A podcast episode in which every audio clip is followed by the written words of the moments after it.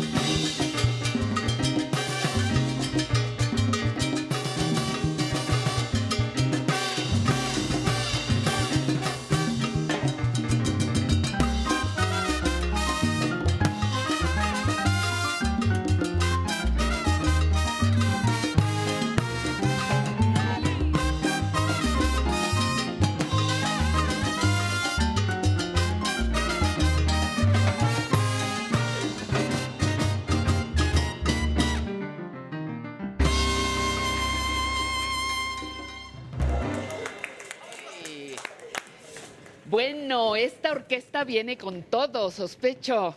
Sospecho que vienen con todo para alegrarnos a ustedes en casa y a nosotros aquí en el estudio este domingo maravilloso que nos marca la segunda, la segunda semana del el mes de febrero de 2023. Les saludo con muchísimo gusto en esta que es la primera revista dominical dedicada a las personas adultas mayores y familia que les acompaña, no se nos olvidan. Fíjese, le adelanto un poquito de lo que vamos a hablar. En Mejorando mi Salud, Citlali López nos hablará de la salud del corazón de la persona adulta mayor. Quiero sentirme bien, la dermatóloga Mari Carmen Zamora nos explicará cómo cuidar la piel de las personas adultas mayores, precisamente. En De México al Mundo conoceremos los bordados mexicanos que ya sabe que nos encantan. Además tendremos la sección de nostalgia, conociendo mis derechos, entre letras e historias, siempre con libros y mucho, mucho más para que ustedes sigan disfrutando de cultura información y entretenimiento. Esa es nuestra razón de ser. Así que aprender a envejecer inicia a partir de este momento. Vámonos.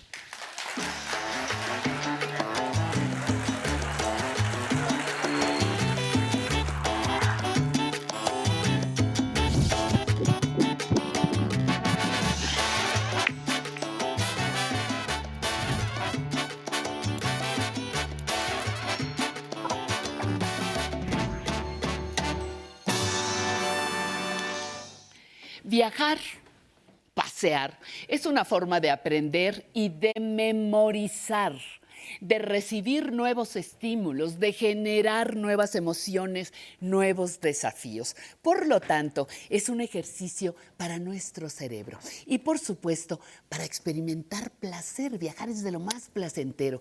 Hoy le vamos a dar algunas sugerencias para que se organice y forme parte de los paseos que hoy le vamos a presentar.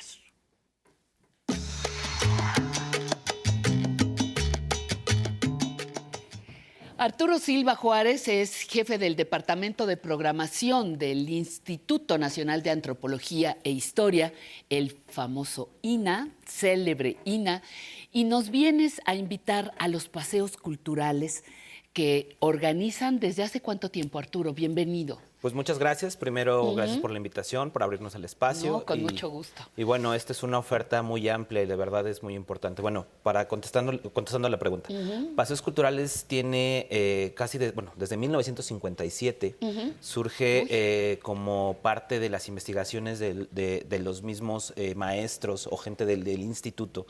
Es el boom de la arqueología en ese momento y entonces comienzan a generar estos recorridos para que esas investigaciones se vayan conociendo. A partir de ahí, eh, el instituto ya retoma formalmente el recorrido y hemos estado operando, eh, diré ininterrumpidamente, pero la pandemia nos, nos, este, nos buscó ahí un poquito que- de buscar otras dinámicas, pero retomamos, seguimos y bueno, prácticamente somos los pioneros en turismo cultural en México. ¿En qué consisten estos recorridos? Bueno, un recorrido cultural eh, consta de, primero vas de la mano con expertos, vas de la mano con profesionistas, historiadores, arqueólogos, antropólogos, etnólogos, geógrafos. Cada lugar que visito me guía un experto en ese lugar o en esa materia. Exactamente. Muy bien, somos ajá. somos este, justo profesionistas de la materia que vamos generando estos recorridos. Y bueno, eh, hay desde Ciudad de México para que la gente se comience a relacionar con su entorno. O también tenemos paseos de ida y regreso, que nosotros le llamamos terrestres, donde vamos a, no sé, Teotihuacán, Malinalco, Tasco de Alarcón, Puebla, Tlaxcala, y vamos y venimos. Sí. Y también tenemos algunos paseos de varios días, donde podemos ir a Pahuatlán, Sierra Gorda, este, el Chantolo, en esta festividad de Día de Muertos tan importante este, en la Huasteca, la misma Huasteca Potosina desde el punto de vista este, geográfico, en fin, es una oferta muy amplia y van de la mano, como te comentaba, de estos expertos, y van conociendo lugares que eh, posiblemente ya habíamos visto, pero los vamos reconociendo, vamos eh, tomando en cuenta esta, a través de las explicaciones diversos, diversas aristas o diversos panoramas de los mismos lugares que se están visitando. Claro, además son, te, te obligan a ver cosas que nunca te imaginas y, y te ayudan, me parece, que a tomar conciencia de en dónde estoy, ¿no? En, en qué lugar, a qué lugar llego. Por ejemplo, pensando en la Ciudad de México ahora, pero lo mismo podemos llegar a otros lugares, pero eh, Ciudad de México, pasamos siempre por el castillo de Chapultepec y dices, ah, sí, ese es el castillo, ya.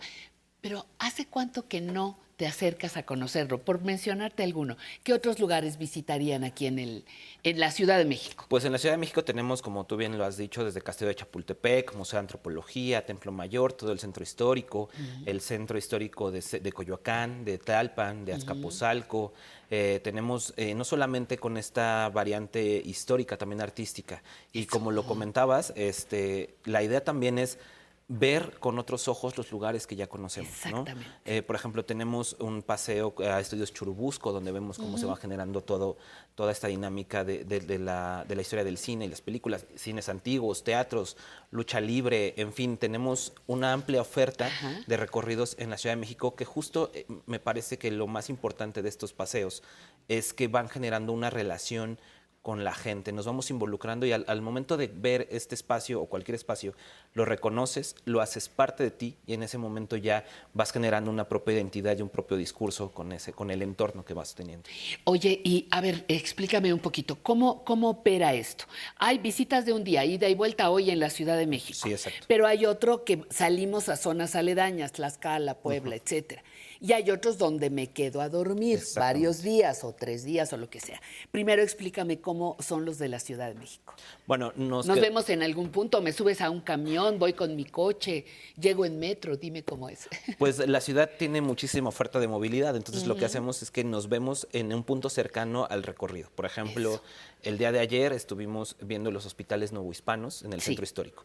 Entonces nos vemos cerca del Hospital de Jesús, que está ahí en, en la avenida Pino Suárez, entre Metro Zócalo y Metro Pino Suárez de la línea 2 del metro. este, nos vemos por ahí y vamos caminando, reconociendo los lugares donde fueron hospitales. Esos son los de Ciudad de México, pero puede ser, no sé, en Tlalpan, por ejemplo, nos vemos eh, cuando visitamos el centro de Tlalpan, vamos este, muy cerquita del centro, o en Coyoacán nos vemos ya en Plaza La Conchita. Dependiendo de los lugares de Ciudad de México, la gente llega directamente al punto, también para que el- ahí lo está esperando una persona de oficina y el historiador, geógrafo o arqueólogo que le toque. Sí. En ese momento ya llegamos, una listita, y en ese momento ya arrancamos el recorrido. Aproximadamente en Ciudad de México son entre tres horas, tres horas y media. Muy bien. Si vamos a algo muy cercano, Eh, comúnmente, prácticamente el 90% de nuestros recorridos sale a las 8 de la mañana del Parque Hundido. Ahí hacemos un punto de encuentro para que la gente pueda llegar. Está muy cerca. el- Muy bien comunicado, Exactamente. Tenemos Metrobús, tenemos el metro. Y a partir de ahí eh, abordamos el autobús y nos lleva a los lugares. Y me vuelves a dejar en el mismo lugar. Exactamente. Y aproximadamente nosotros decimos que dura unas 12 horas, salimos 8 de la mañana, vamos llegando 8 de la noche, dependiendo también la carretera y el tráfico, pero Claro, prácticamente se cumple claro. este cometido. Y si nos vamos varios días, ¿cómo es eso? Igual, saliendo del Parque Hundido, de ahí eh, nos vamos hacia el destino, no sé, Veracruz, este, Guadalajara, la Sierra Gorda, como lo comentaba, Pahuatlán, ahora vamos a Pahuatlán. Y este, A la Monarca fuimos a la Monarca supe. también, Ajá. estuvimos, todavía están en temporada. Pero bueno, entonces vamos y ahí este, el autobús llega, nos deja, luego nos traslada al hotel que también ya reservamos. Ahí, ahí pernoctamos las, las noches que sean y a partir de ahí, no sé, tres, cuatro días, otra vez el autobús nos recoge. A veces también nos va haciendo los recorridos que vamos haciendo durante, durante el mismo paseo Ajá, y a ajá. partir de ahí, bueno, ya cuando termina, del hotel nos lleva directamente al Parque Hundido y llegamos al día que está marcado, igual 8 de la noche.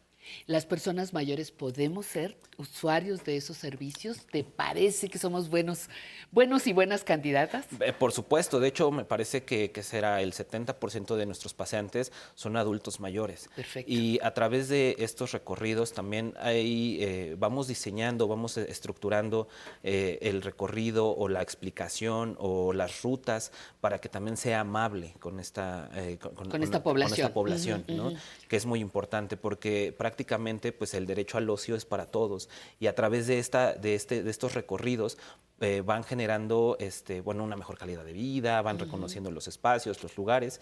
Y claro que sí es, es totalmente abierto eh, para, para adultos mayores. Eh, sin, ningún, sin ningún problema. Eh, podemos participar sin, sin ninguna limitante, digamos. Que digas, no, después de si puedo caminar o si llevo una persona que me apoye para mi traslado, puedo presentarme. Eh, exactamente, ¿no? Hay recorridos quizá un poco más amables, eh, pero también, vaya, la mayoría de todos nuestros recorridos contemplan esta posibilidad y si no hay mayor problema de movilidad, eh, no importa la edad, este, pueden visitarnos, pueden seguir con nosotros, viajar, abordar y de verdad es una experiencia que no se pueden perder porque como lo comentaba, ¿no? Es reconocer a tu país, tu entorno tu- y, y generar esa identidad pero también a través de mano de expertos, que eso es muy importante conocerlo, ¿no? Eh, ¿quiénes, ¿Quiénes son? Cuéntame un poquito. Ya sé que son expertos, son profesionales de la historia, de la antropología, pero presúmeme quiénes son nuestros guías. Bueno, al- comenzaron siendo investigadores del instituto por azares del destino, ides y venires. Este, han estado algunos, han ido, han ido regresando, pero bueno, son maestros principalmente, Sí. son este, algunos son investigadores, muchos se dedican ya directamente a la difusión y a la divulgación del patrimonio cultural mexicano. Y este, también tenemos eh, doctorantes, ¿no? Tenemos este, ya gente en posgrado, en fin, hay una, hay una amplia oferta de, de gente especi- eh, especialista en los temas. Varía, eh, varía mucho, ¿no? Hay historiadores completamente en arte virreinal o historiadores completamente enfocados en arte contemporáneo, geógrafos, este, en fin, ¿no? Arte religioso, muchos. Además, además entonces del gusto, del placer de conocer, de trasladarme, aprendo. Claro. Conozco mi ciudad, mi, mi estado o alguno que no conocía, puedo, puedo disfrutarlo. O sea, no es solamente, no es solamente un paseo de la la la por ahí, que padre está muy bien, pero también está el aprendizaje de mi patrimonio a final de cuentas, de mi país, ¿no? Me parece que es la cara visible de- del instituto, ¿no? El instituto, bueno, tiene esta idea justo de promover y, y difundir el patrimonio, también preservarlo, resguardarlo, pero si se queda así em- embodegado, si se queda ahí aislado, pues de nada nos funciona. Entonces, Paseos Culturales tiene esta, esta idea, ¿no? De, de conocer y dar a, dar a pues que la gente lo vea, que la gente se pueda permitir estas, estas dinámicas, porque, insisto, ¿no? Este, ir con un profesionista es totalmente diferente, porque nos puede hablar, aunque visitemos, no sé, la catedral, la podemos ver desde el punto de vista artístico, político, religioso, este, eh, histórico, arqueológico, en fin. Y dependiendo la persona que los acompañe, pues tendrá un enfoque diferente.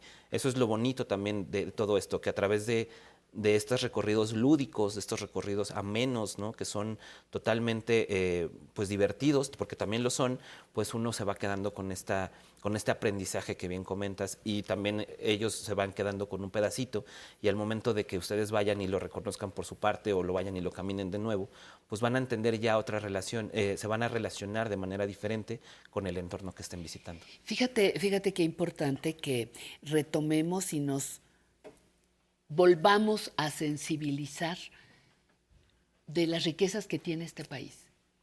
Porque si me puedes dar en mi ciudad local, me imagino que Lina tendrá en Guadalajara sus propias actividades locales o en Aguascalientes o en Mérida, no sé, en cualquier otra ciudades, pero me obligas a pensar en la riqueza de edificios, monumentos, museos, fiestas. Hablabas hace rato de que hay una fiesta importante el Día de Muertos a donde podemos participar si nos sumamos con ustedes. O sea, es un rescate total de mi cultura.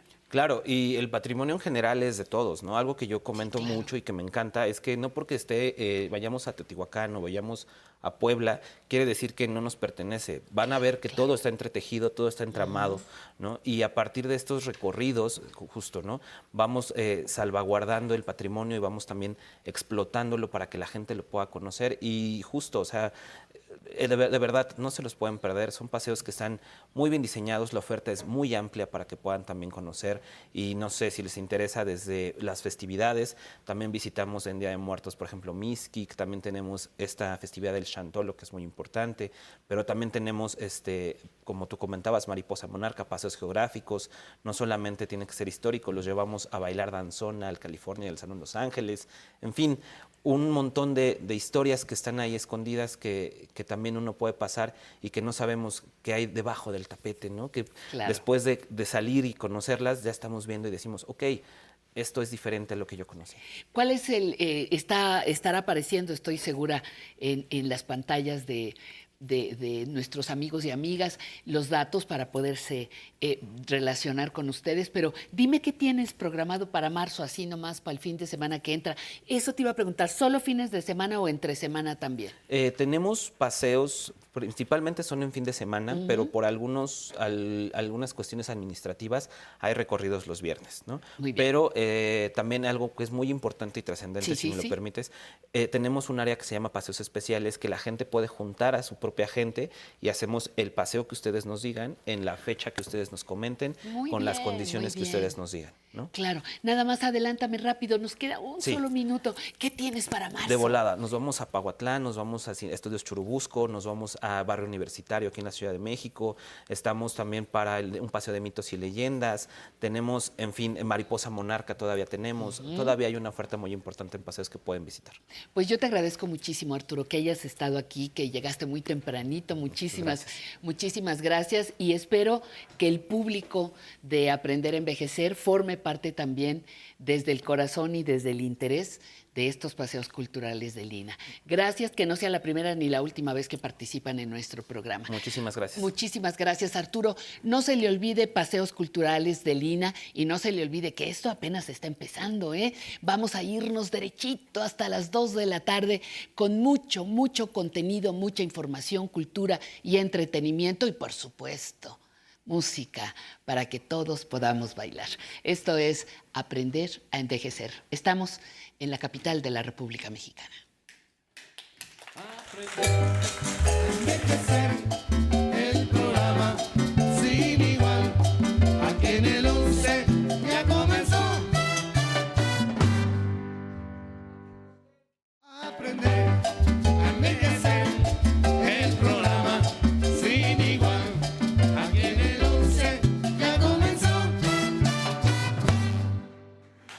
Ya comenzó en puntito de las 11 y nos vamos hasta las 2 de la tarde. Por lo pronto, este cafecito.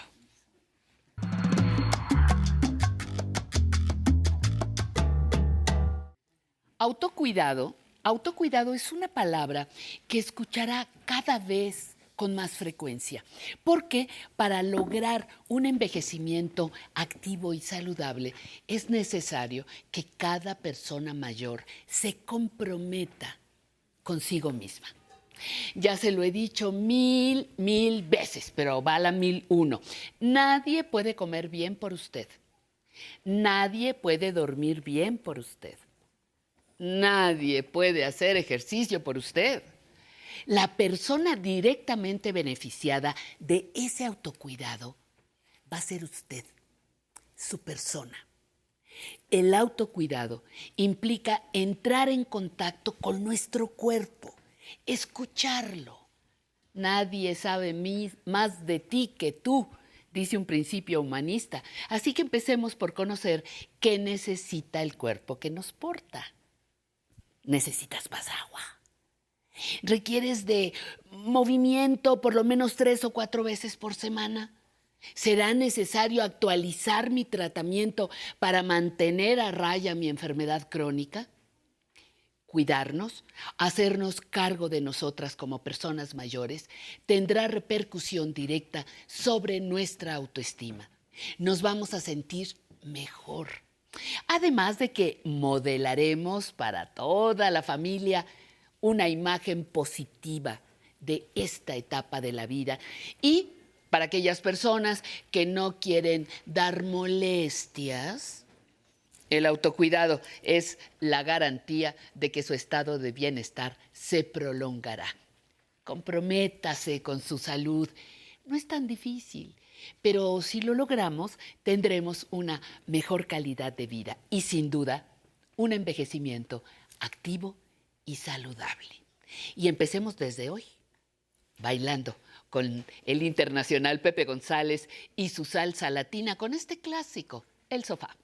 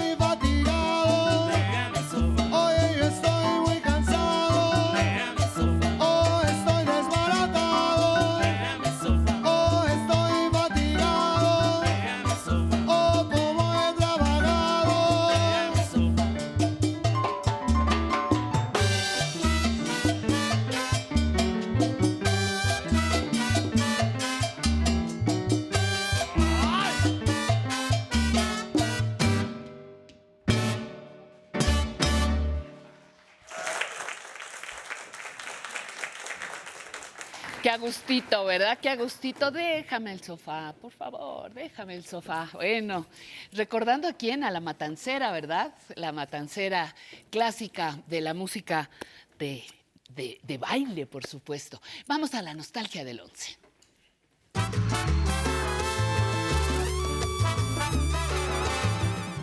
Alvarísimo, ¿cómo estás? Pues yo siempre que estoy contigo, Pati, muy bien. Me lo voy a creer un día y ya, bueno, voy a andar así en soporte, despegada del piso.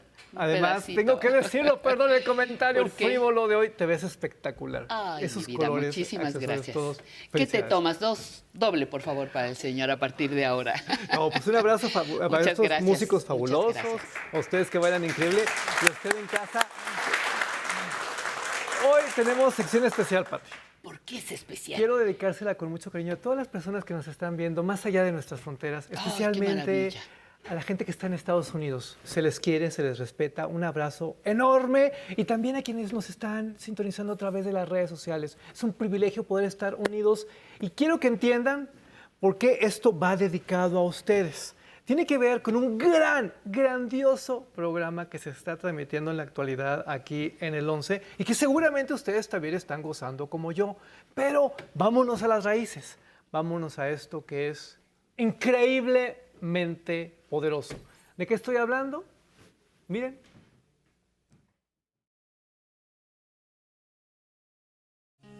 Casi todos los que se contrataron fueron trabajadores agrícolas. Sin embargo, hubo una excepción.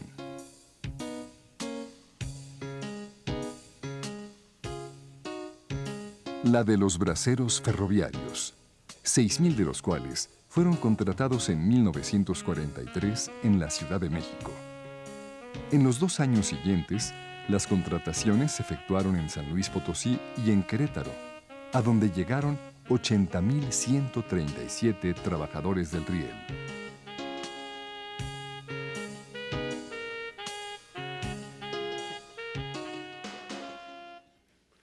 Este programa es particularmente importante por lo que dice, por cómo lo dice, pero por algo que yo quiero poner sobre la mesa. Ahí les va. Ojo, nuevas generaciones. Las series documentales, que son lo que está de moda, lo que la rifa en la actualidad y que todo el mundo está comentando, no se inventaron en las plataformas digitales. No. Ni los youtubers, ni No. los... No. Este, No, no, no, es que No, para nada. No, no. Las series documentales no se inventaron hace dos, hace cinco años. No.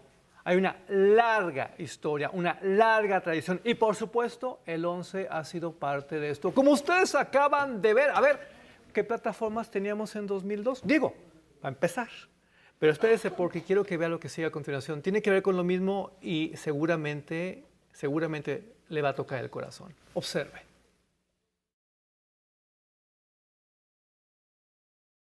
Como te vuelvo a comentar, eso es una, una migración, fue tremenda la migración para ese lado y al mismo tiempo este, ah, mucho trabajo. No, pues aquí está mejor. Sí, pues es mucha la diferencia. Mucha la diferencia aquí en México. Aquí, pues aquí me pagan a mí a 8, a 8 dólares la hora. No sé cuánto paguen en México por ahorita, pero está bien, yo creo que está bien aquí. Sí, ahorita sí hay muchísimos mexicanos, casi se puede decir que hay más que americanos ahorita. Y ahorita vamos al parque, hay más mexicanos que americanos ahorita. ¿O será que no se quieren juntar con nosotros? Pero pues, hay más mexicanos ahorita, yo creo.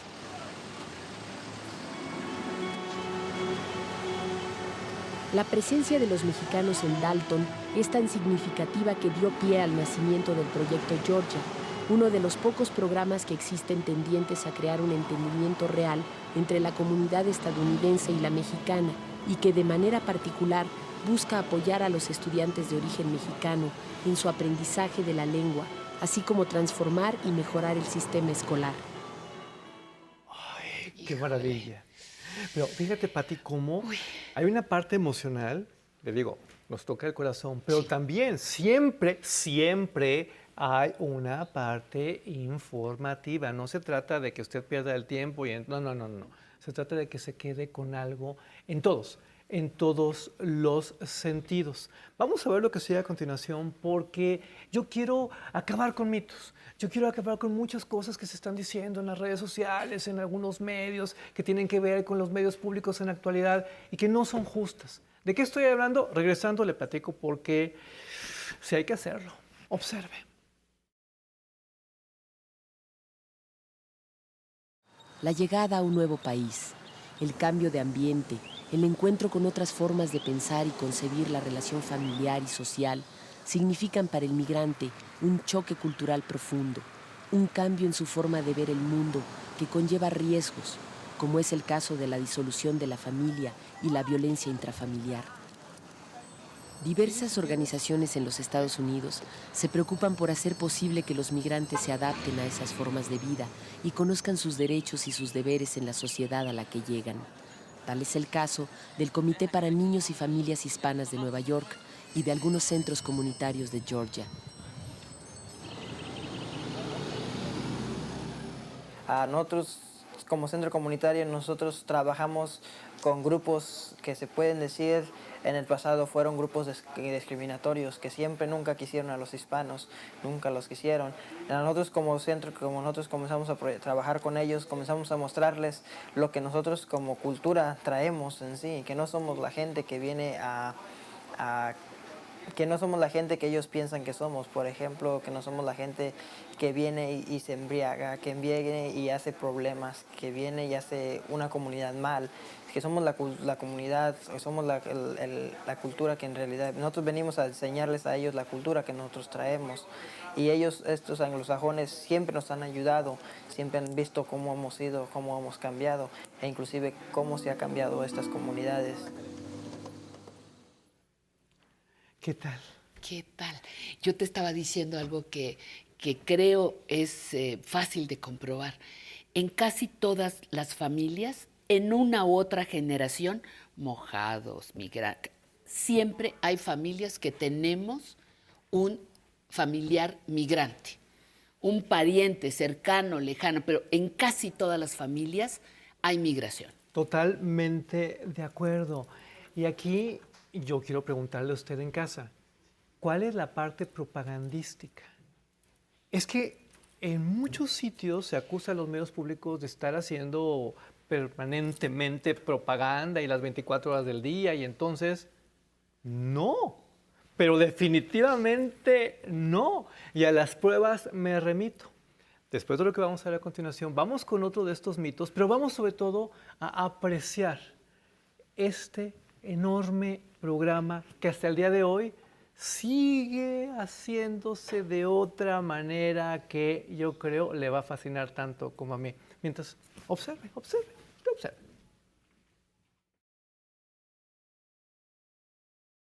Gracias a los dólares enviados desde el otro lado, muchos pueblos han mejorado sus condiciones materiales. Los migrantes de la Mixteca oaxaqueña forman parte de una nueva corriente que aun cuando permanente desde hace siglos, se ha vuelto masiva en México a partir de la crisis de los 80, la migración indígena. Esta corriente llegó a los Estados Unidos para trabajar en las labores agrícolas en la medida que los migrantes de las zonas tradicionales de origen accedían a nuevos empleos en el área de servicios. La migración ha significado para los mixtecos un reencuentro con sus raíces frente a la brutal explotación y discriminación en su contra que existe tanto en México como en los Estados Unidos. Los indígenas han reafirmado su identidad, han encontrado en su lengua y en su cultura una forma de resistencia y se han organizado para luchar por sus derechos.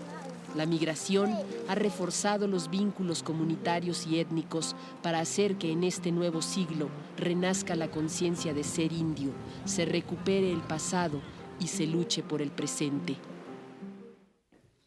Ya quisieran en muchos canales internacionales una serie documental de este tamaño y es legendaria y es hermosa.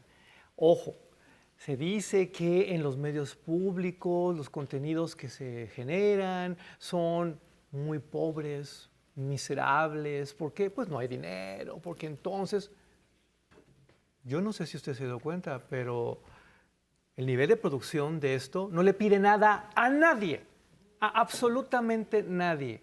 Y su equivalente el día de hoy, menos, mucho menos. No se deje engañar, porque aquí tenemos pruebas, usted las está viendo, las está palpando de cómo nuestros medios públicos mexicanos siempre han trabajado para el pueblo, siempre, sin importar si viven aquí o del otro lado de la frontera. ¿No me cree? Observe.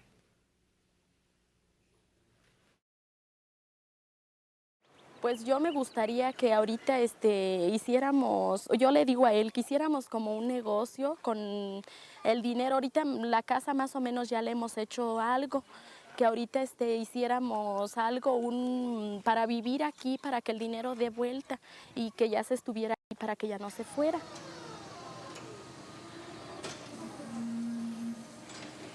Pues al principio yo pensaba regresar pronto, ¿verdad? Un término de cinco o seis años, pero ahorita ya estoy viendo, ya tengo cierta edad. Entonces no creo en el momento, ahorita un futuro cercano regresar hasta que yo tenga algo ya este, para mí y para mi esposa y para ya disfrutar la vejez, ¿verdad? Realmente, ya no, ya no podemos hacer otra cosa ahorita.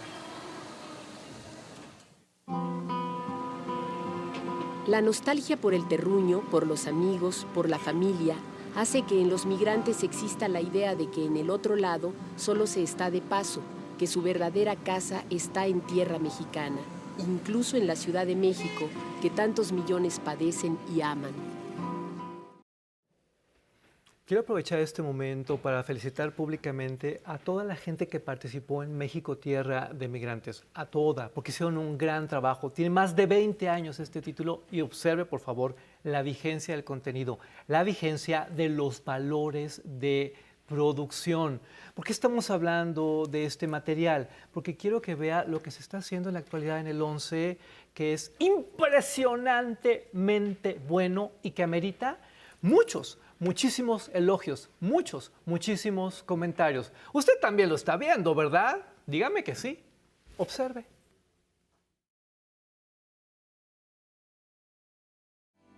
Antes no era peligroso, en la época de los 80s y principios de los 90s, porque estaba mano de obra del otro lado de la frontera y no era peligroso por el precio que cobraban los, los coyotes o las personas que te ayudaban a pasar. Era un precio mínimo comparado con las cantidades de ahora de 10 mil dólares en adelante.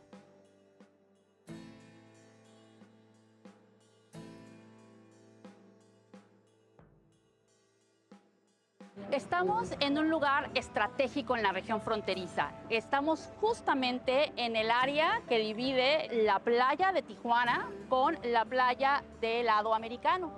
Lo más impresionante de todo es que puedes ver del lado mexicano esta felicidad, esta alegría, familias bañándose en la playa, disfrutando de un día a todo dar, bueno, comiendo, escuchando música eh, y curiosamente del lado americano parece que ni siquiera las gaviotas quieren estar, ¿no? Como que prefieren venirse de este lado. Del lado americano está todo, pues eh, es eh, más eh, totalmente, no se ve nada de gente caminando por ahí. Incluso puedes ver si de vez en cuando circular a la patrulla fronteriza.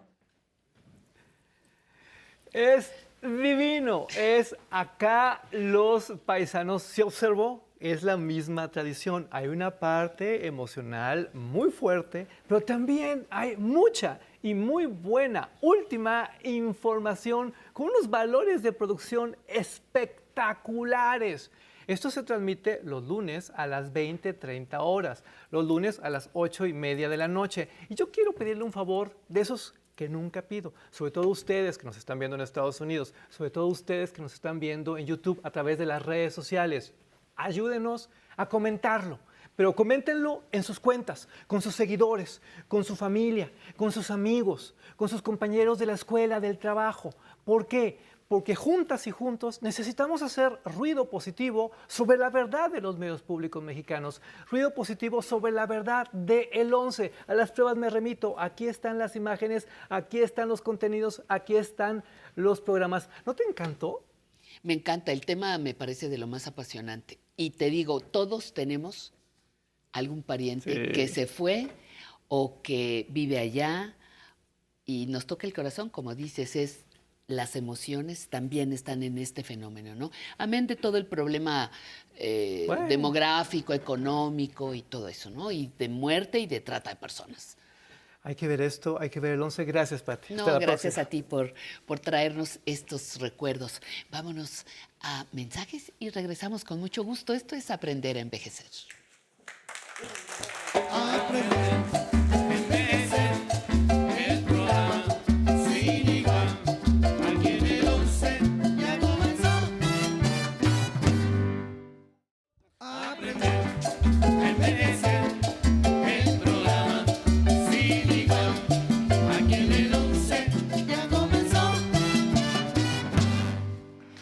este es el momento delicioso porque tenemos las voces de los amigos que nos siguen en redes. Mire, Agustín Rodríguez dice que le encanta el programa, lo disfruta desde Nesa. Soledad Said desde Chile, fíjese qué belleza. Desde Chile dice que le encanta el, el programa y que gracias por, por, transmitirlo. América Yolanda Rodríguez dice, gracias, es el único programa dedicado en todos los sentidos a las personas mayores. Sí, por este momento sí, y las gracias son para el 11 que abrió que nos abrió este espacio a todas las personas adultas mayores. Luego, eh, Connie Álvarez, excelente día, saludos desde Morelia, Michoacán. Georgina Ambia Sánchez, Georgina, ya estás cada domingo desde Toluca. Saludos cordiales desde Colima, Colima, nos dice Isabel Santos, Leticia Calónico, que también está siempre con nosotros, nos manda saludos desde Teotihuacán. María Eugenia Cerecedo Santillán dice que nos manda los buenos días, nos saluda desde la colonia Anáhuac, allá en la Miguel Hidalgo. Y Javier Mandujano nos dice que nos están viendo, dice desde Santa Paula, California y son top fans, me puso, así que hasta California. Nuestro saludo y vamos ahora, vamos ahora con Tatiana Sierra que está con nuestro público. Adelante, Tatiana. Hola Pati, muchas gracias. Muchas gracias a todo el público que nos acompaña el día de hoy. Hoy tenemos a Arlene Flores, de 52 años, que nos quiere hacer una invitación. Sí, claro. Cuéntanos. Yo soy Arlene Flores, soy maestra de danzón y vengo a hacer una invitación porque estamos en el Parque Álamos. Este, promoviendo lo que es Muévete con salsa y Muévete con danzón. Estamos de lunes a sábado, de seis y media de la tarde a ocho y media. Yo en, eh, en particular estoy los jueves dando clase de danzón en Muévete con Danzón. Yo soy la titular y está el maestro Luis y el maestro Horacio Pérez. Este, eh, bueno, eh, lunes, martes, miércoles y viernes y sábado. Estamos toda la semana, les hacemos la invitación para que se integren a nuestro grupo. Perfecto, muchas gracias, ya saben a dónde ir. Y mm, de este lado tenemos a Álvaro Gómez, de 63 años, que nos quiere hacer una recomendación. Eh, buenos días a todos. Eh, quisiera transmitirles algunas de mis experiencias personales. Una de ellas es que he sido invitado varias ocasiones a este programa y es muy padre. La verdad, aparte el baile de ser este, una actividad física, es, es- es cultura, es arte y pues yo les recomiendo a todo el mundo que, que lo realice. Por otro lado, este, pues yo toda mi vida he hecho ejercicio. Desde muy pequeño eh, lo he hecho. Los últimos 32 años, cuando nació mi hija Ana Beatriz, empecé a realizar el atletismo, carreras atléticas, eh, medios maratones y maratones. Entonces, yo a todo el público les recomiendo que pues haga alguna actividad artística, física, cultural, que nos mantiene en buen estado y más cuando empezamos a ser un poco más mayores. Y pues eso es todo, gracias. Eso, muchísimas gracias Álvaro. Y recuerden que si quieren venir al público, pueden escribirnos al correo electrónico público arroba aprenderenvejecer.tv. Nos dejan su nombre, su teléfono y nosotros nos comunicamos con ustedes. Y regresamos contigo, Pati. Muchísimas gracias, Tatiana. Muy amable y vamos ahora a mejorar nuestra salud. A ver con qué tema.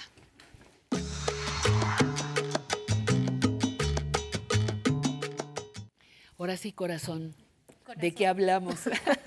Mi corazón, Citlali, mi corazón. Corazón, ¿de qué hablamos? Citlali López, maestra en ciencias médicas, responsable de este espacio. Traes un tema Em, relacionado con, con la salud. Vamos a Iba a decir con, con el amor, pero corazón. no, no, no, con la salud. Pati, pues ya sabes, siempre me da mucho gusto estar aquí. Gracias. Pues como dices tú, haciendo frente a, esta, a este privilegio que es llevar este espacio de salud y vamos a hablar del corazón del adulto mayor y cómo cuidarlo. Antes, si me permites, me gustaría, eh, ya saben todos los que siguen y son top fans, como nos, dijo- nos dijeron desde California, de, de aprender a envejecer. Pues que siempre tenemos la bandera de repetirles y de insistirles en que es muy importante tener los factores de riesgo controlados que son sobrepeso, obesidad, eh, los problemas de colesterol y triglicéridos y si convivimos con diabetes o alguna otra enfermedad crónica, tenerlas muy bien controladas. Sin embargo, hoy quiero darle un mensaje a las mujeres. Porque sí, sí, sí. casi no les decimos de factores de riesgo muy importantes y que como que no existen, que son los que están en torno a la gestación. El haber tenido un embarazo, eh, por ejemplo, con diabetes gestacional o con hipertensión en el embarazo, Ajá. son factores de riesgo, De riesgo. para tener enfermedades a la larga. El haber tenido un hijo con retardo en el crecimiento intrauterino es un factor de riesgo para desarrollarlo. El que hayamos tenido el embarazo pretérmino es un factor de riesgo cardiovascular y que son diferentes a los que siempre les venimos alertando a las personas porque como que decimos, bueno, pues ya pasó. Y al paso del tiempo es un factor muy importante. Otro para las mujeres es el cursar con el famoso síndrome de ovario poliquístico. Porque este famoso síndrome tiene resistencia a la insulina. Si usted lo tuvo hace mucho tiempo y está ahorita cursando en esta época de la menopausia y el climaterio y estos factores de riesgo le suenan y usted convivió con ellos, pues es momento de ponernos a prevenir la salud cardiovascular. Si yo viví, perdóname, con cualquiera de estas situaciones que tú acabas de enumerar, soy, son factor de riesgo y debo visitar a mi médico para que me revise cómo estoy. ¿Eso Así queremos es. decir? Así es, Patti. Y sobre Así. todo porque pues, son como piedritas que se van juntando ¿no? en el camino. A, a propósito de esto, también quisiera decir que ya recientemente sabemos que los factores ambientales son muy importantes. Si la mujer convivió en un ambiente de violencia, de maltrato, estrés, ansiedad o depresión de manera crónica, señora, son factores de riesgo cardiovascular. Porque la salud es completamente integral. No lo echen en saco roto. No. es de que yo resisto, yo puedo con todo, el sufrimiento, el dolor. No, por favor, es factor de riesgo. Qué claridad, muy bien. Y, y- y sobre todo asociado a hipertensión, Sí. ya muy bien estudiado, Sí, y a infartos de miocardio. El corazón, pues sí duele, y si duele de esa manera, atiéndalo, por favor. Y después de esto, Patti, pues quiero eh, justo ya ahora sí decirles las recomendaciones puntuales. Me- El factor de riesgo también implica, sobre todo ahora en esta etapa de adultez mayor, implica los cambios hormonales.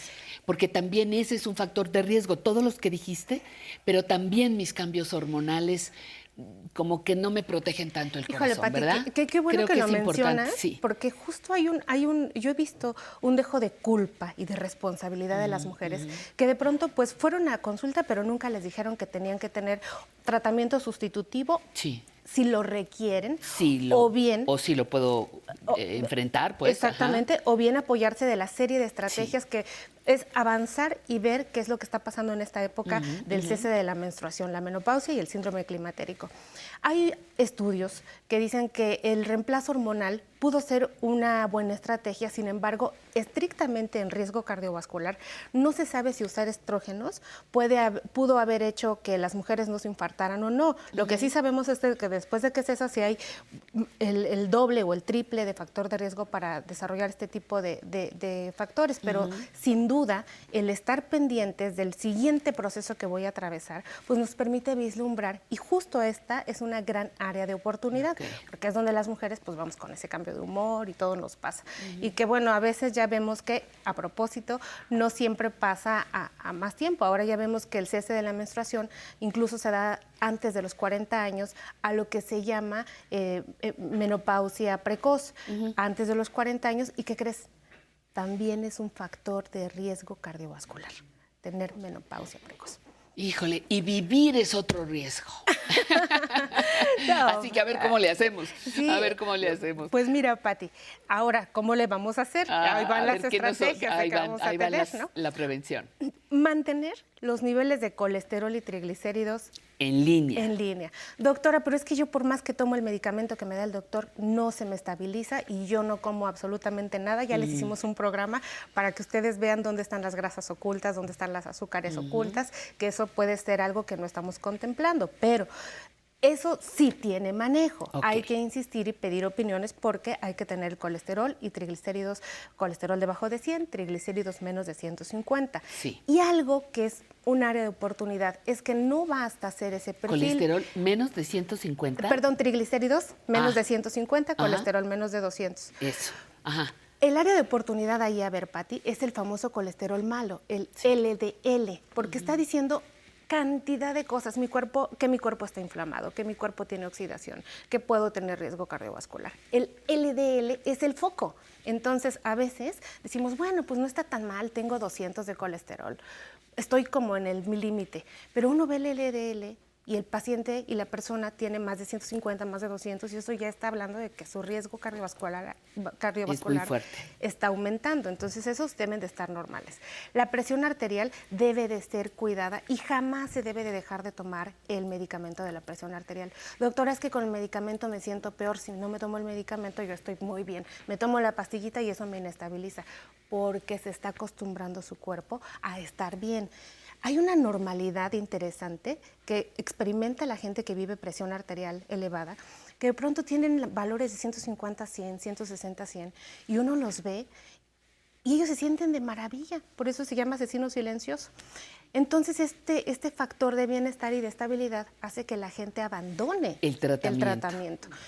Y entonces cuando viene la consecuencia, pues es muy tarde porque son eventos cardiovasculares y dicho también sean los cerebrovasculares, ¿no? que son importantísimos. Entonces mantener esos niveles, dormir bien, importantísimo, dormir bien.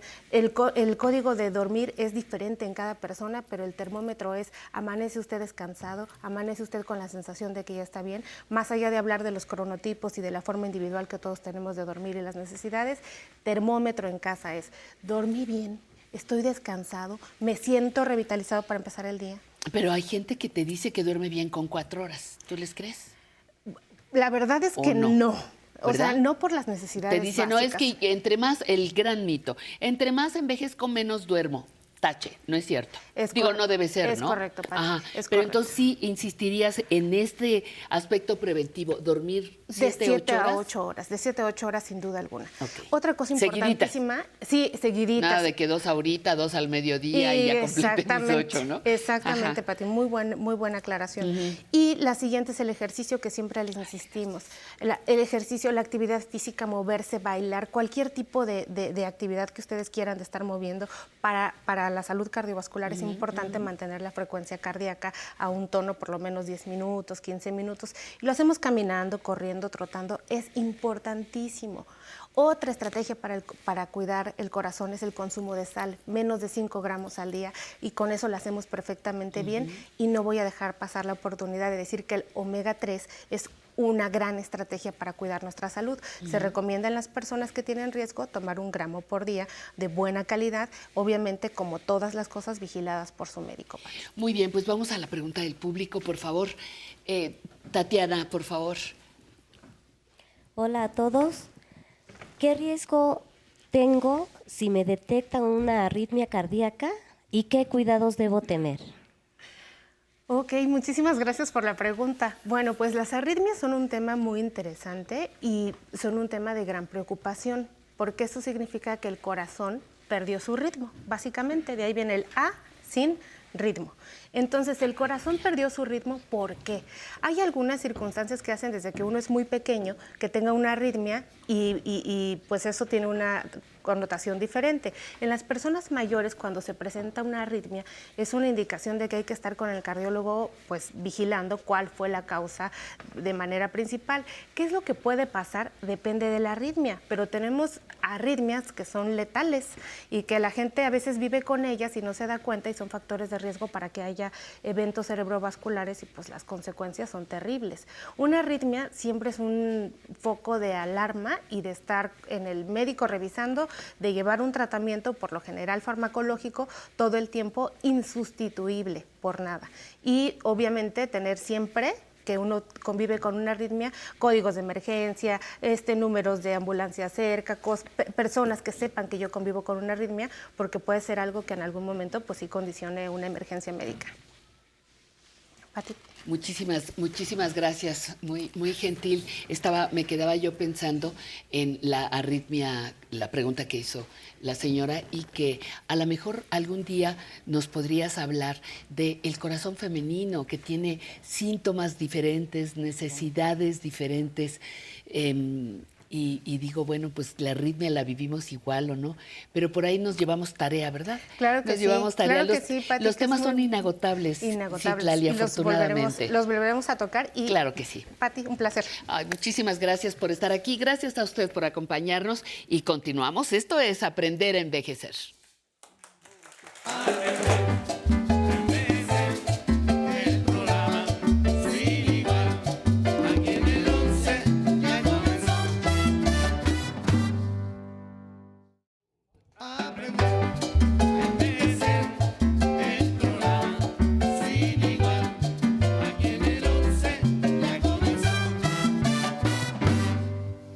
Ya vio qué rápido se nos fue la primera hora, pues vamos por la segunda. En la zona tecnológica, Alan Calvo nos enseñará a cambiar nuestra foto de perfil en Facebook.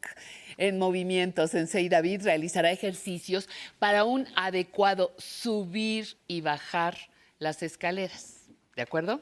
Ahora vamos a nuestra sección Mejorando mis derechos. No se vaya, mucha información muy buena para usted.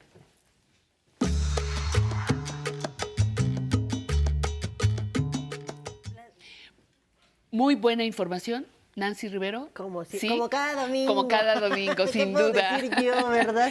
Actualización, ¿qué dice plazos? Actualización del padrón electoral. Sí, mi papi. Ay, ay, ay, ay, ay. Se ¿qué vienen es dos elecciones. Eh, Tenemos en puerta en nuestro país dos procesos electorales importantes, el del Estado de México y el de Coahuila, ¿no? Entonces, eh, traemos información para todas estas personas que nos ven, que van a participar en estos comicios electorales el próximo 4 de junio, con fechas, plazos, hasta cuándo pueden ir a recoger sus credenciales, pero, pero, de paso, de paso, queremos recortar, pues, to- recordar pues todos los derechos electorales que tienen las personas adultas mayores, ¿no?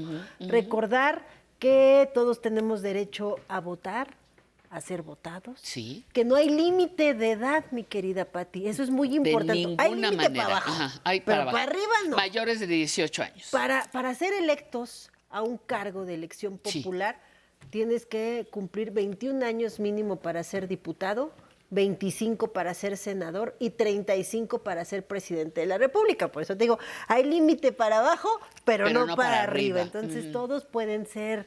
eh, Entonces repítenos las edades, los límites. para ser diputado, Ajá. 21 años, Dios senador, santo. Ajá. 25 y presidente de la República, 35. Pero para arriba no, No hay ningún límite. ¿no? Ajá. Recordar, recordar que pues nosotros somos quienes elegimos a los gobernantes, que nadie nos puede prohibir por quién votar o inducirnos a votar por un cierto candidato, Sí. que si se nos otorgan eh, beneficios sociales que ya tenemos, nadie nos puede condicionar de que ah, te los voy a quitar si no votas por tal partido o tienes que continuar votando por nosotros porque si no te los vamos a quitar. No, recordarle a toda la ciudadanía estos derechos y como te digo, voto libre y secreto. Y secreto. No vengo sola. A ver. Traigo refuerzos que nos van a dar plazos importantes para las próximas dos elecciones que ya están en puerta. Muy bien, adelante. Pati, pues este año nuestro país va a atravesar por dos procesos electorales muy importantes de cambios de gubernaturas, Coahuila y el Estado de México. Por eso es importante recordarle a toda nuestra audiencia sus derechos políticos electorales y sobre todo los plazos con que cuentan para poder realizar los trámites ante el Instituto Nacional Electoral y que no se queden sin derecho a ejercer su voto y por ello hoy nos acompaña Luz María Hernández Vite, quien es vocal ejecutivo de la decimoctava Junta Distrital Ejecutiva del INE en el Estado de México. Muchas gracias por estar aquí platicando el día de hoy con nosotros respecto de todos estos plazos de actualización del padrón electoral. Al contrario, muchas gracias a ustedes y a Canal 11 por brindarnos la oportunidad de dirigirnos a la ciudadanía. Se atraviesan dos procesos electorales, como decía, importantes, cambios de gubernaturas, pero no está de más recordar a todas las personas que nos están viendo cuáles son los derechos políticos electorales que tienen las personas adultas mayores. Eh, sí, como no, con mucho gusto. Los derechos político-electorales de los adultos mayores son los mismos que los de la ciudadanía en general. Esto es, en el artículo 35 constitucional están establecidos cuáles son los derechos de la ciudadanía. Esto nos, remite al artículo 34 constitucional que señala que tendrán la característica de ciudadanos los mexicanos, hombres y mujeres que son mexicanos, que han cumplido 18 años y que tienen un modo honesto de vivir. ¿Cuáles son sus derechos de acuerdo con el 35 constitucional? Votar en las elecciones populares, ser votado para los distintos cargos de elección popular, asociarse libre e individualmente para formar parte en forma pacífica en los asuntos políticos del país y el derecho de iniciar leyes. Como señalábamos, estos, estos derechos son enunciativos pero no limitativos porque podemos encontrar otra serie de derechos, por ejemplo, en el artículo octavo constitucional que señala que en materia de, eh, del derecho de petición, en materia política, solo podrán hacer uso de ese derecho los eh, ciudadanos de la República. También es importante señalar que es eh, importante recordar que, los adultos mayores tienen reconocidos sus derechos en el artículo primero constitucional, en donde se establece que queda prohibida toda discriminación originada por cuestiones de origen étnico, sexo, edad, eh, religión, condición de salud, preferencia sexual o cualquier otra que intente, eh, que, que atente contra la dignidad humana o que intente vulnerar o menoscabar los derechos y libertades que tienen las personas. Como adulto, adulta mayor, ¿alguien me puede obligar a votar por un cierto candidato o me puede negar mi derecho a votar? No, nosotros recordemos cuáles son las características que tiene el voto. El voto es universal, libre, secreto, personal, directo e intransferible. Secreto. Las, eh, la legislación electoral de nuestro país establece cuáles son las sanciones que se impondrán para quienes pretendan coaccionar, obligar o inducir eh, el voto o la abstención de este o bien dar a conocer por cualquier medio el sentido del voto y de esta manera poner en riesgo la secrecía del voto. Es importante recordar que cuando la ciudadanía acude a emitir el sufragio, le dan sus boletas, se dirige al cancel o a la mampara especial en los casos de las personas con discapacidad y ahí en completa secrecía y libertad puede emitir el sentido de su voto marcando la opción de su preferencia o en su caso anular el voto. Finalmente dobla la- las boletas electorales, las deposita en la urna Y al nadie fin- sabe y por quién sabe votó. por quién votó. Exactamente. Oiga, plazos. Sí, con mucho gusto. En el caso de los procesos electorales locales del Estado de México y eh, Coahuila, es importante señalar que desde el primero de septiembre y de 2022 y hasta el 7 de febrero de 2023, la ciudadanía podrá acudir a realizar un trámite de actualización al padrón electoral, solicitar su reemplazo de credencial, actualizar sus datos, etcétera. Asimismo, los jóvenes que cumplan 18 años, inclusive el día de la jornada electoral, podrán realizar también este tipo de trámites, la solicitud de la inscripción anticipada, desde el primero de septiembre y hasta el, el 7 de febrero. Por otra parte, es importante señalar también que eh, los ciudadanos podrán solicitar su eh, reposición de credencial hasta el 13 de febrero. Asimismo, los ciudadanos podrán solicitar una reimpresión de credencial, que quiere decir que tendrá los mismos datos, la misma fotografía, todo idéntico, eh, durante el plazo del 14 de febrero y hasta el 19 de mayo. Y es muy importante que recuerden que la fecha límite para que la ciudadanía acuda a recoger su credencial es el 28 de febrero.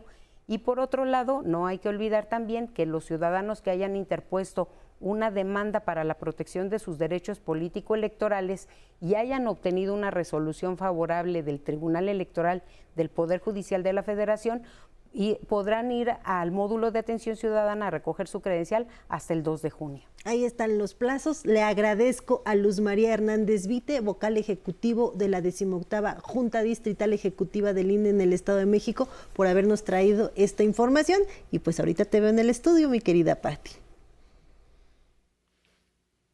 Y la velocidad con la que te cambias me tiene digo sorprendida. que ni Wonder Woman me Ni gana. Wonder Woman. Pues ahí están plazos. Pues ahí está ya. Fechas muy cercanas que, vienen para todos los trámites que nos señalaron en esta Fíjate, cápsula. fíjate, me gusta mucho eh, eh, cuando ha- hablamos de este tema, porque por un lado son derechos que podemos ejercer, pero por otro lado es una obligación que tenemos que cumplir, ¿no? Este, yo, para que mi, mi- mi país esté bien, para que mi voto se ejerza, para, tengo que participar.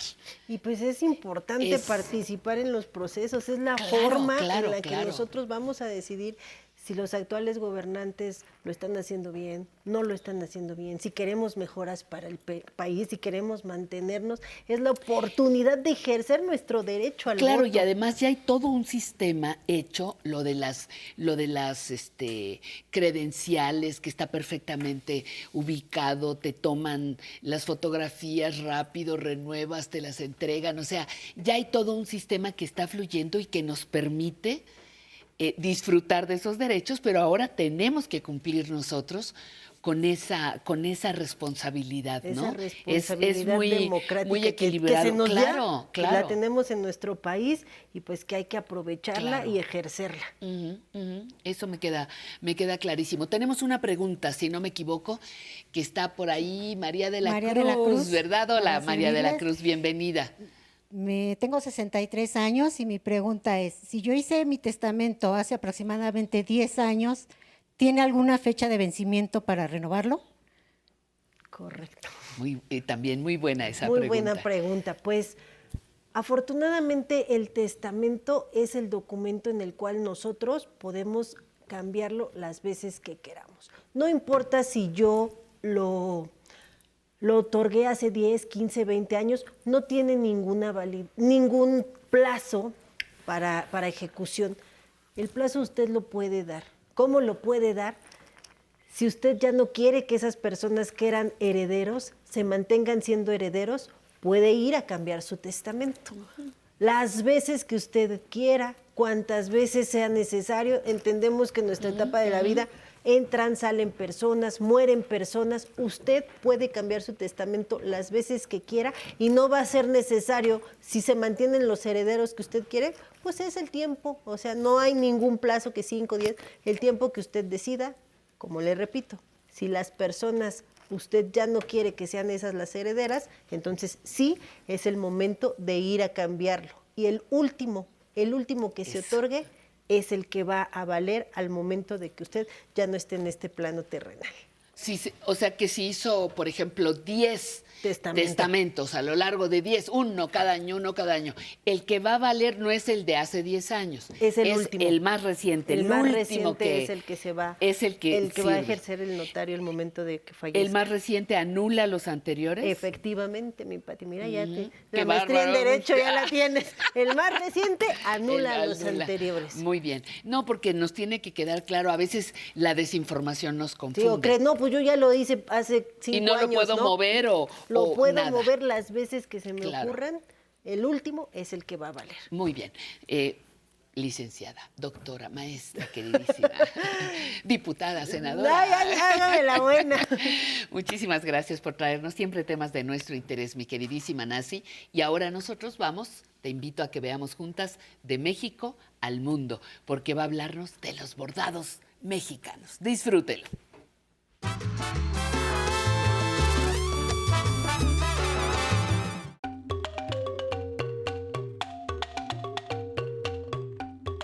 Universo artesanal mexicano está lleno de colores, formas, bordados y tejidos que son admirados en todo el mundo. De sur a norte, la artesanía textilera mexicana plasma las emociones nacionales de forma única. Cada comunidad tiene sus propias técnicas y utiliza de manera distinta los materiales y los colores. La historia comienza con la técnica prehispánica en la que utilizaban espinas de maguey para intervenir otros materiales de la naturaleza. Tiempo después, gracias al mestizaje, se elaboraron otro tipo de agujas y se combinaron estilos de tejido y bordado. Cuando imaginamos el arte tejedor mexicano, tal vez en lo primero que pensamos es en el arte huichol. La cosmogonía del pueblo originario Huirrárica aparece manifiesta en la flora y fauna de sus bordados que se utilizan para muchos propósitos. Vestimentas para toda ocasión, adornos, vajilla y objetos mágicos y ceremoniales como son los atrapasueños. El arte huichol va más allá del ornamento, puesto que los diseños huirráricas son auténticas ofrendas a la madre tierra. Por eso los artesanos de este pueblo originario saben que mientras bordan y tejen, se funden con la naturaleza misma. Si el diseño wixárika es fantástico, en el centro del país no quedan atrás las formas del arte mazahua que a la vista producen mucho placer por su distinguida estética. En la comunidad de San Felipe Santiago, en el Estado de México, preservan y transmiten la tradición milenaria del bordado local. El negro, el rojo y el guinda son los colores emblemáticos del pueblo mazahua, aunque no desprecian el resto de la gama cromática. Flores, animales y escenas de la vida cotidiana protagonizan una complicada trama de hilos que requieren tejerse durante meses cuando se trata de un rebozo o de una funda de cojín. La técnica mazagua de dos agujas es la habitual, así como el muy particular bordado e hilvanado de doble vista. Este tipo de doble vista puede ser tan solo un detalle para una vestimenta, pero la calidad del trabajo requiere de años de formación artesanal. Al igual que mazaguas y huirráricas, la cultura zapoteca retrata su entorno en el arte textil. El complicado telar de cintura es una importante tradición en Oaxaca. La materia prima que se emplea también proviene del entorno, pues todavía se utilizan textiles teñidos con pigmentos naturales. Eso sí, es importante explicar que el tejido oaxaqueño varía de acuerdo con las ocho regiones del estado. En general, los tejidos en Oaxaca se caracterizan por incorporar las grecas que podemos ver en zonas arqueológicas como Mitla y Monte Albán. Este entremado con técnicas originarias ha recorrido a través de muchas generaciones. Al norte del estado de Jalisco se localiza la población de Colotlán, famosa por sus talabarteros y alacranes. En esta comunidad el bordado mexicano tiene otra de sus técnicas más difíciles, el piteado, que significa bordado en piel. Seguramente usted ha visto cinturones, monturas y otros objetos con este tipo de diseño, cuyo distintivo es que los dibujos en cuero están rellenos con hilos de pita o cáñamo, de lino, de algodón o de fibras sintéticas. La tan importante tradición mexicana del bordado y el tejido pervive hoy en día ya que generaciones jóvenes han redescubierto este arte popular y han sabido reutilizar técnicas milenarias, actualizarlas y crear auténticas maravillas. El arte textil mexicano es valioso por diferentes razones. Los bordados de Tenango de Doria, de la Huasteca Hidalguense, por ejemplo, han sido declarados Patrimonio Inmaterial de la Humanidad. Su belleza ha conquistado los escaparates internacionales y hasta han llegado a pasarelas de moda en todas partes del mundo.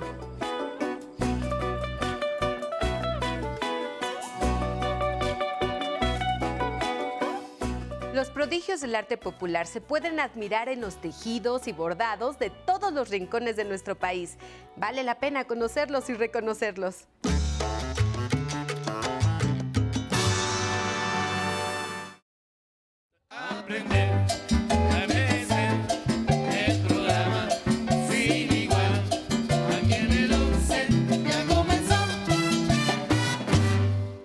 Vamos a zona tecnológica.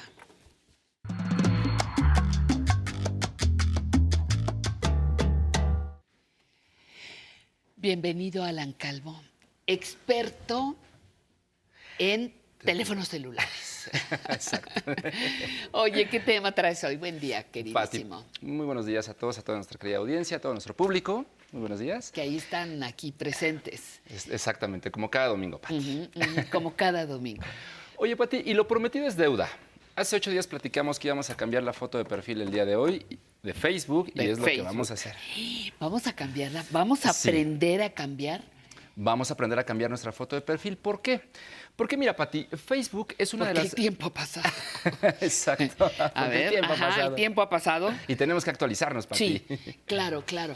Pero, pero ¿es algo que se puede hacer desde tu celular? Sí, lo puedes hacer desde el celular o desde Ajá. la computadora, siempre y cuando entres a, a tu cuenta, a tu inicia sesión. Y entonces, eh, bueno, Facebook es una de las principales redes sociales más utilizadas a nivel mundial, en donde Sí. nosotros podemos compartir eh, fotos, videos, sentimientos, emociones, cómo nos sentimos. Todo esto lo podemos compartir con nuestros amigos, Pati. Entonces, ya las redes sociales forman parte de nuestro día a día, de nuestra vida cotidiana. Es por eso que son muy importantes.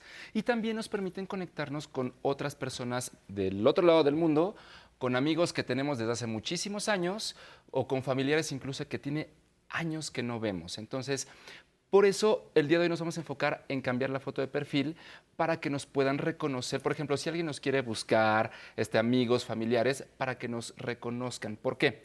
Porque cuando tú buscas a una persona, lo vas a hacer por dos, eh, dos puntos Dos importantes. Dos puntos. Que la- el primero es el nombre, lo vas a encontrar por el nombre. Ajá, pero eh, podemos tener un homónimo, que es muy común en, redes sí, sí. sociales. Ajá. Entonces, por ejemplo, Alan Calvo van a aparecer muchísimos. ¿Y cómo lo vas a identificar? Bueno, pues a través de la foto de perfil. Por eso es muy importante que tengamos una foto de nosotros y no de un dibujo o de un personaje o de un paisaje, que claro que se puede hacer, pero de preferencia la foto de perfil hay que tener una propia para que nos puedan identificar, porque justamente sirve como eso, para identificarnos en comentarios, en likes que damos o en las interacciones que hacemos en esta plataforma. Entonces, Muy bien. ¿qué te parece, Pati? Muy bien. Y la, la fotografía, antes de que pasemos al, al trámite ya, Ajá. la fotografía que yo previamente elijo, Claro. ¿dónde debe estar? Ah, muy Esa buena es muy buena, ¿no? Porque Excelente. Sí. ¿Dónde? ¿Dónde debe estar? Mira, tenemos dos Siempre te opciones. meten problemas, No, ¿verdad? claro que no, ajá, Pati. A ver, a ver. Ajá, por eso eres el experto. Exacto. Ajá, eso. Mira, eh, hay dos opciones. La podemos eh, tener ya guardada en nuestro teléfono en la galería de fotos, que nos da acceso a ella, sí, o tomarla en el momento. Cualquiera de las dos opciones. No puede ser. Ahorita te tomas una selfie y ya sales. Exacto. Es más, ahorita nos tomamos una, ¿te parece Ahorita bien? nos tomamos una, sí. A ver. Perfecto. Pero entonces puede estar en mi archivo, ya en mi, en mi ¿En tu galería, de fotos? ajá, o me O- la puedo tomar en ese momento. Exacto. O incluso puede ser una fotografía que tengas ya en tu en Facebook.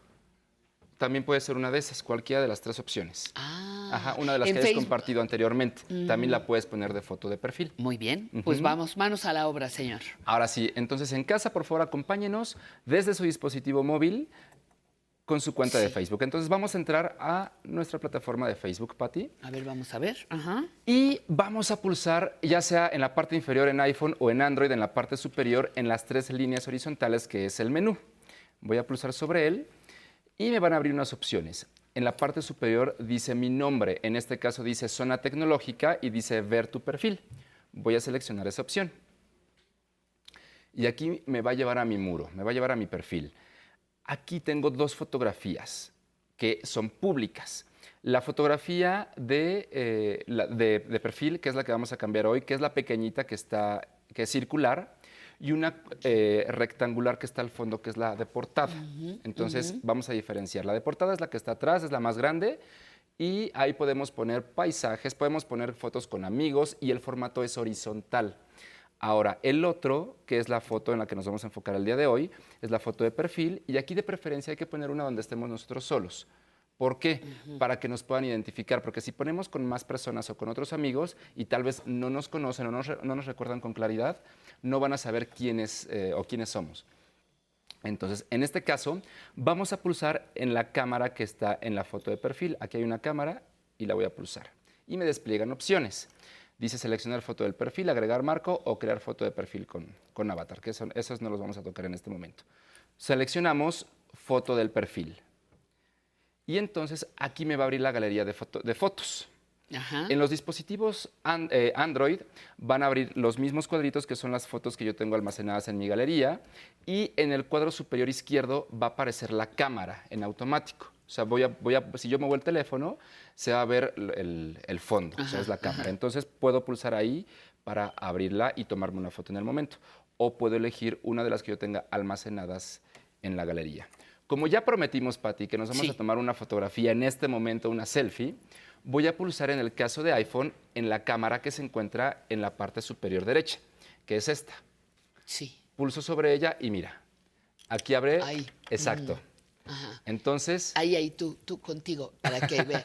No, no, no, ahorita Aquí. yo me puedo, yo me puedo levantar también Mira, para. vamos a tomarnos un- una- una selfie, Una selfie, a ver, ahí vamos. Presionamos Y el. lo van a ver ahí. Exacto, y aquí nos vamos a ver. y vamos a presionar el disparador, que es el botón que está en la parte inferior.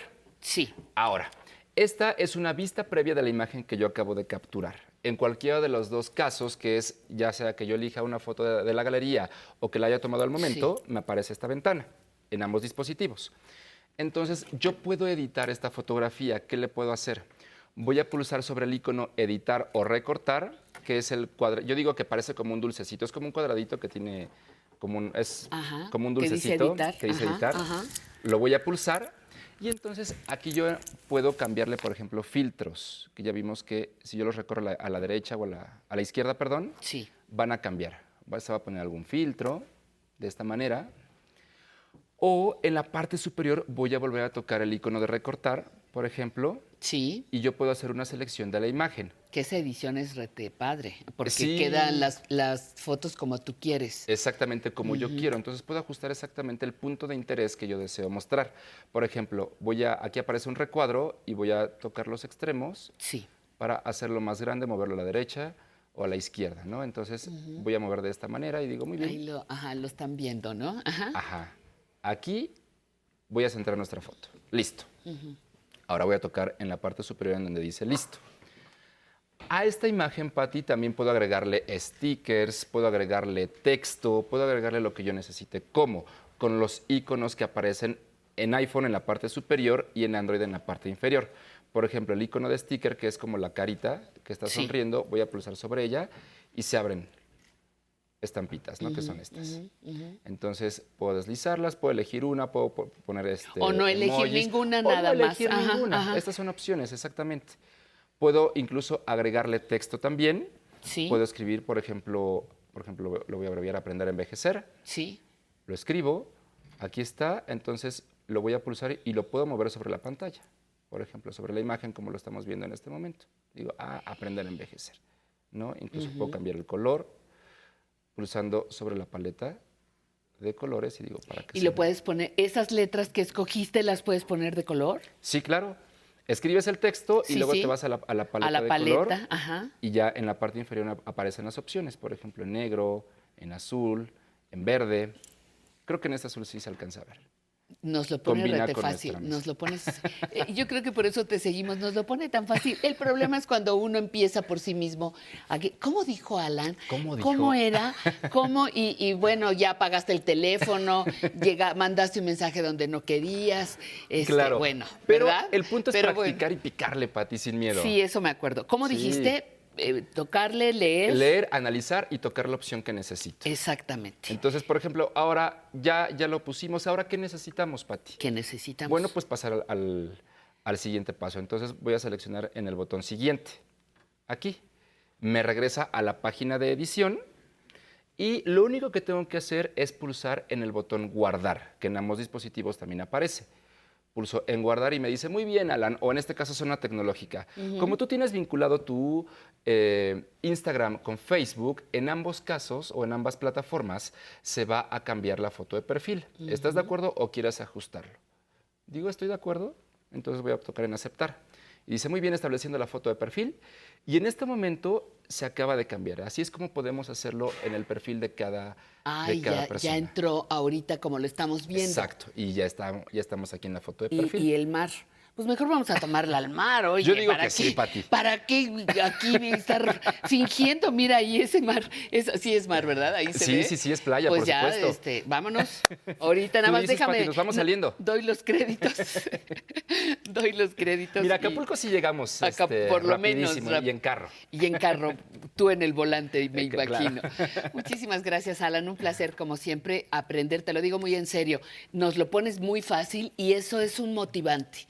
Porque dice uno, bueno, si Alan dijo que era fácil, yo lo hago. Te digo, luego, quién sabe, nos acusan de intervenir en el, este, ¿cómo se llama? en el Pentágono. Ah. Pero bueno, eso ya será otro problema. Gracias, que tengas linda tarde. Gracias, Gracias. Y mire, ahora sí, ya sabe usted que estoy una, dos, tres, cinco veces insoportable. Le voy a explicar por qué. Primero, por la prenda que llevo, el color, el trabajo. Este es un huipil de San Juan, Colorado, en Oaxaca, hecho con hilo de algo- algodón elaborado en telar de cintura y sobresale la greca de estrella que habla del ciclo agrícola y la greca del agua originaria del pueblo mixteco. Fíjese lo que traemos aquí, el agua y la agricultura. Pero también estoy portando estas piezas, que es un collar, un par de aretes y esta pulsera de pajaritos, elaborados en plata ley 925, trabajos en cera perdida, en un importante taller orfebre de Tasco Guerrero. Agradezco enormemente a la tienda del Museo de Arte Popular que nos facilite esta serie de elementos para poder eh, trabajar frente a las cámaras y llegar hasta ustedes. Y les invito a que sigan a la tienda del Museo de Arte Popular en sus redes, donde van a encontrar la riqueza artesanal de México. Gracias, continuamos. Vamos a bailar, ¿qué le parece? El internacional Pepe González y su salsa latina con hechicería. ¡Vámonos!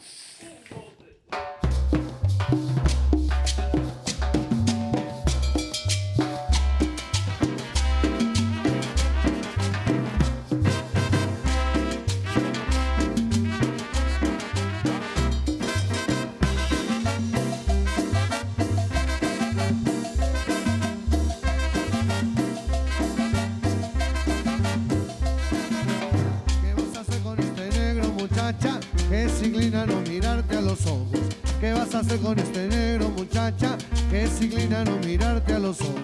Es la hechicería que se ha concentrado en ti. Es la hechicería que se ha concentrado en ti, en ti, en ti. Ya bebiste de la toma, muchacha. ¿Quién es yo te con de Jerez? Ya bebiste de la toma, muchacha. ¿Quién es yo te con hojita de Jerez? Tú serás para mí. Entre las mujeres, mi vida, tú serás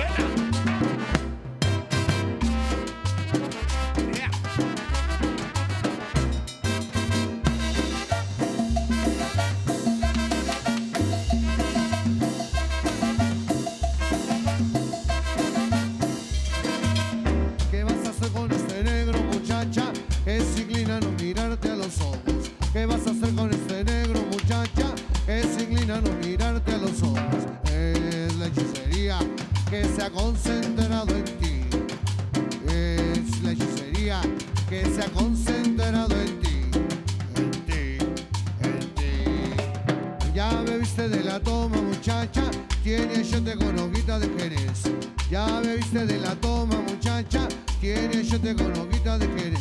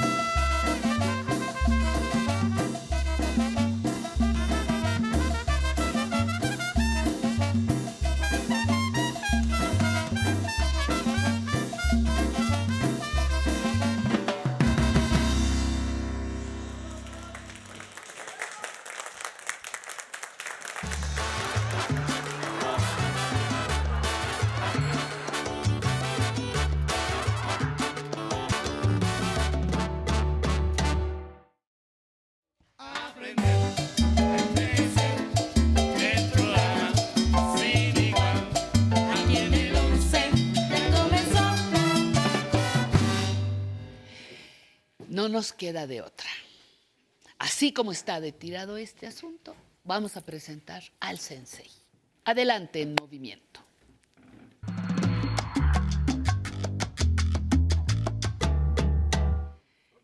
Puro tiradero, sensei. ¿Cómo pones una escalera, una silla, libros aquí ahorita a la hora del Es programa? domingo, es mi tianguis. Es tu El tianguis del domingo.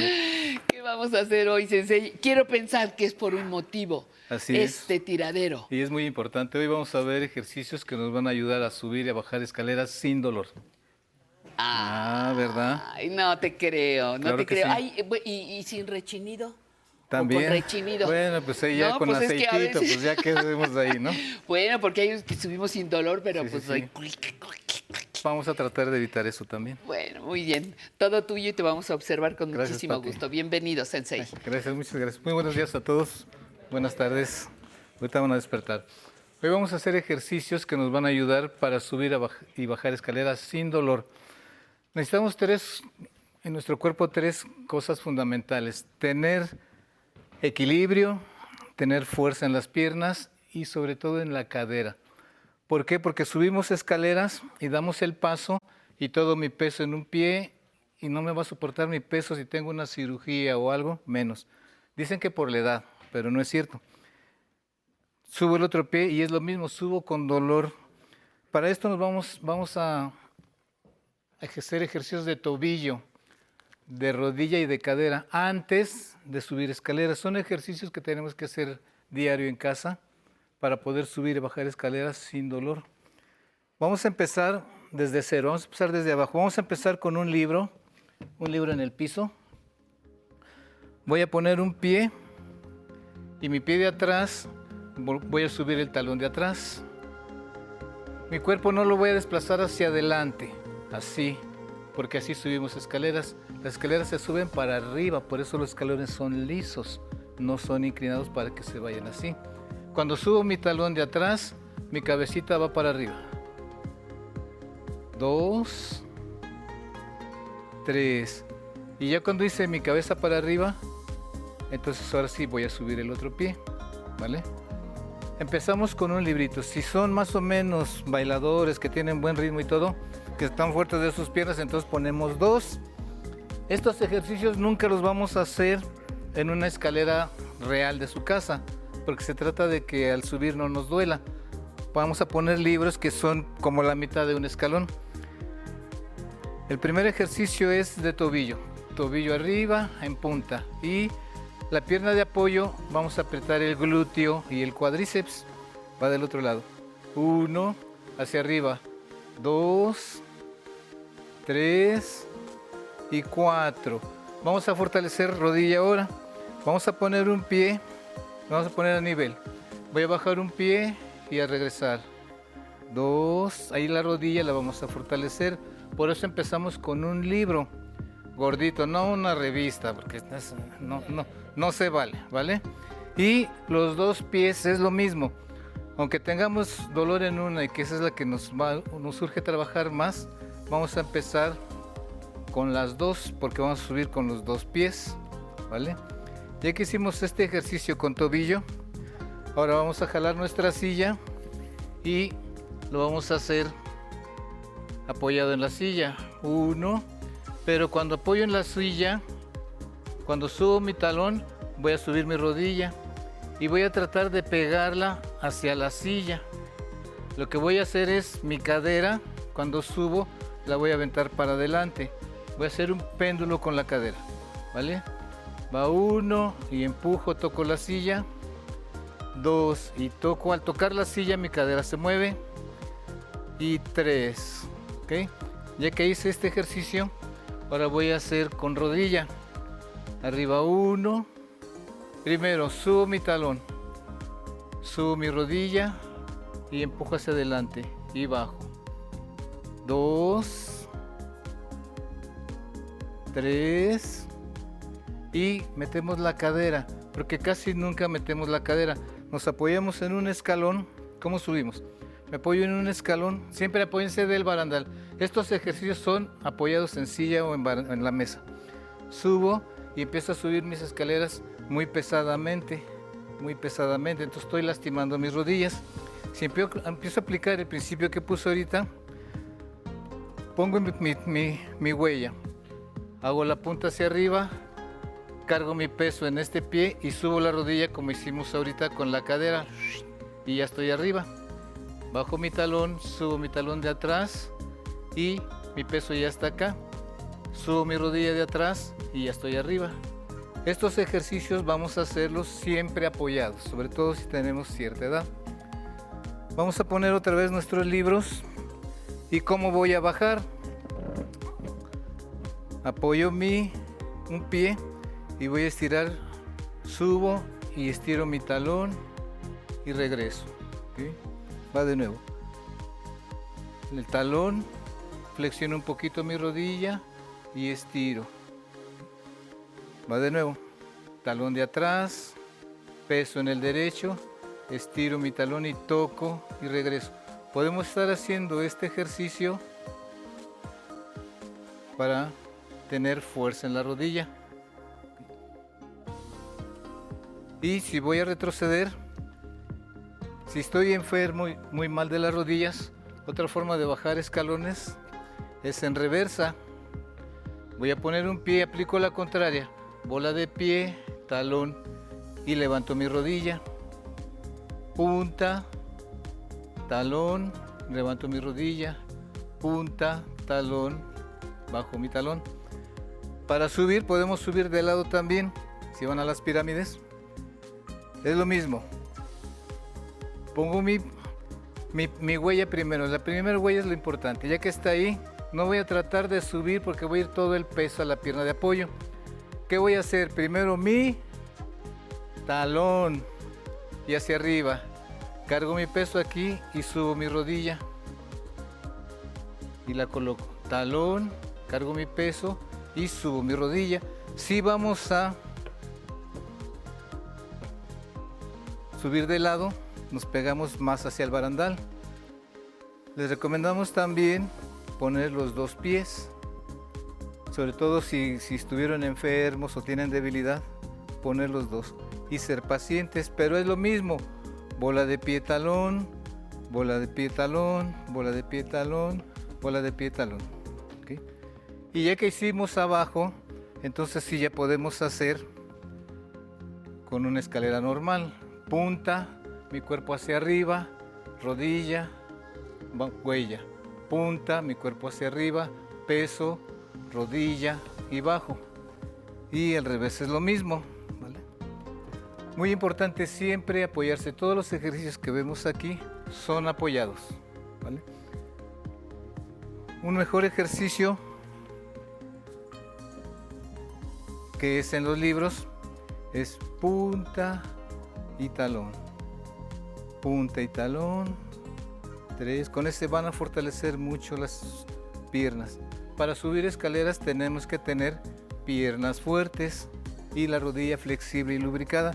Si no tenemos, si no trabajamos estos ejercicios antes de subir o bajar unas escaleras, me van a seguir doliendo las rodillas. Y como dice Pati, el, el rechinido. Siempre agarrados, sobre todo adultos mayores, del barandal y aplicamos ya nuestro. Fíjense cómo yo subo hacia arriba. Planta, talón, peso arriba, rodilla, planta, talón, peso arriba, rodilla. Y de bajada. Muy bien. Hay otros. ¿Te fijaste mi agilidad? Oye, hay otros que tenemos otros métodos este, más rápidos que el tuyo para Ah, bajar. sí. Sí, pues ya De un- cuando te caes ni lo un- piensas. de un brinco. Eh, de un brinco. Muchísimas gracias, Sensei, Gracias por ti, todo este, Gracias por todo este conocimiento que nos compartes. Gracias, seguramente que nuestra calidad de vida será mejor. Y yo le agradeceré muchísimo que se quede con nosotros, porque a continuación tendremos la entrevista con el doctor Ignacio Maldonado, el responsable de la fundación del Instituto Latinoamericano de Estudios de la Familia. Trabajo terapéutico para el bienestar de toda la población y también la capacitación de profesionales en el área. Disfrútelo.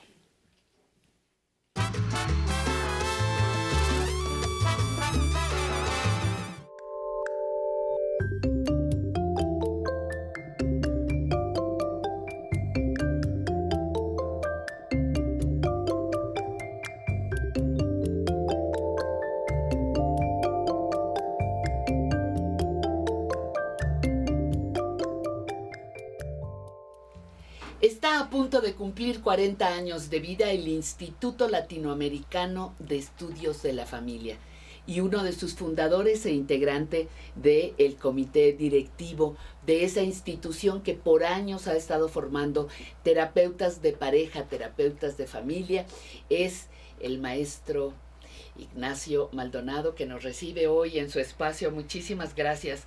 Nacho, Gracias por dejarnos invadirte y este, este espacio que está lleno de historias. Se han contado muchas historias en este espacio. Así es. ¿Cuántos años tienes tú ejerciendo este trabajo terapéutico, tú de manera personal? De manera personal, desde el año 59, empecé en Alemania trabajando y eh, ya en, en Bu- en Buenos Aires continué eso desde ahí, del año 60. ¿Qué es lo que te ha dejado a ti como persona adulta mayor un trabajo de tantos años ayudando a familias, a parejas, a personas? Mira, una de las cosas que me ha dejado es la convicción de que el mundo va cambiando mucho y que por lo tanto no es una formación y ya uno ya sigue el resto de la vida, sino que no se para. En esta, en esta carrera realmente uno no para de pensar cosas in- imprescindibles de ser pensadas, nuevas.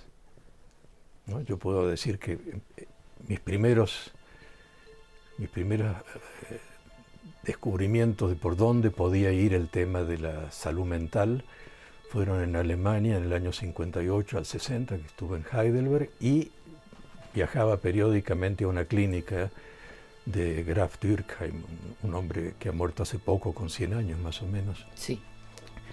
Y que era un psicoanalista junguiano, y fue el primero que me acercó a temas que yo llamaría hoy de espiritualidad eh, especialmente vinculados a eh, prácticas de meditación.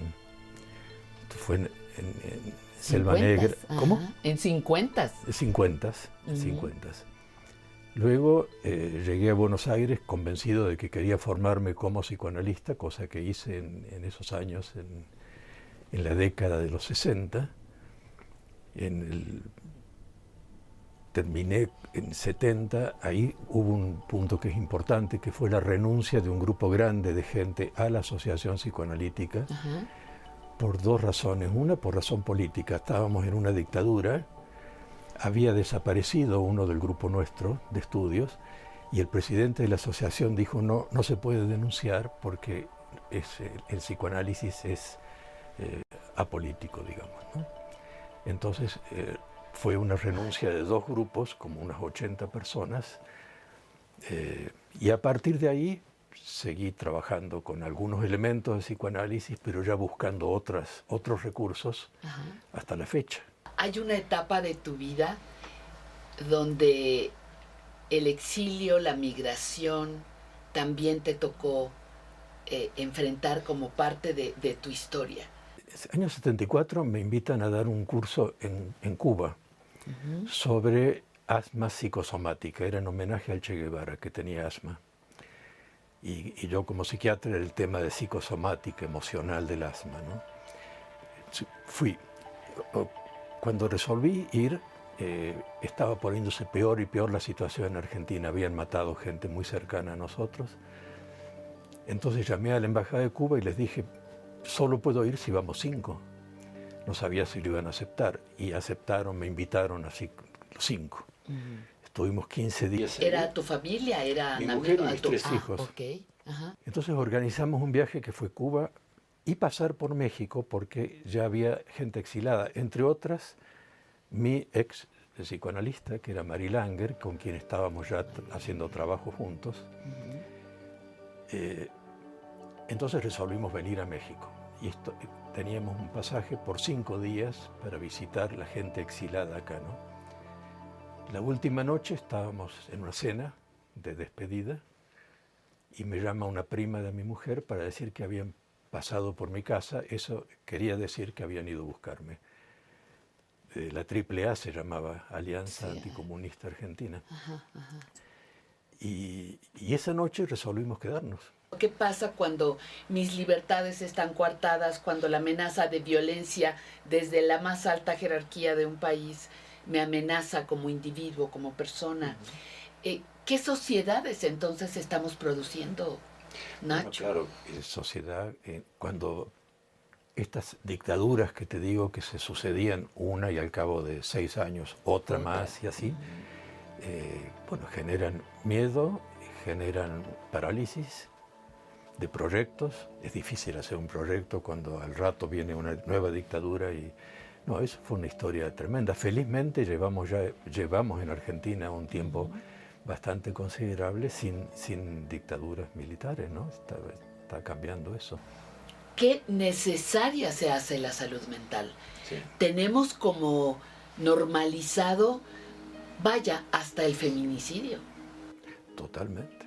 Bueno, felizmente estamos en este, en este sentido, estamos en una época bastante de lujo porque yo diría que ya hoy, ya alguien que vive en una ciudad ya no está por- eh, normalizado el feminicidio y cada día hay un poco de más claridad respecto a la situación de las mujeres, ¿no? ¿Cómo transmitir? ¿Cómo le has hecho en estos años eh, tu trabajo como formador, el Instituto de Formador de Terapeutas? ¿Cómo, ¿Cómo transmitir muchos de los temas que tú has vivido? La migración, por ejemplo, el desarraigo, el no regreso, el perdí, la violencia, que también ha sido un tema que has trabajado durante muchísimos años.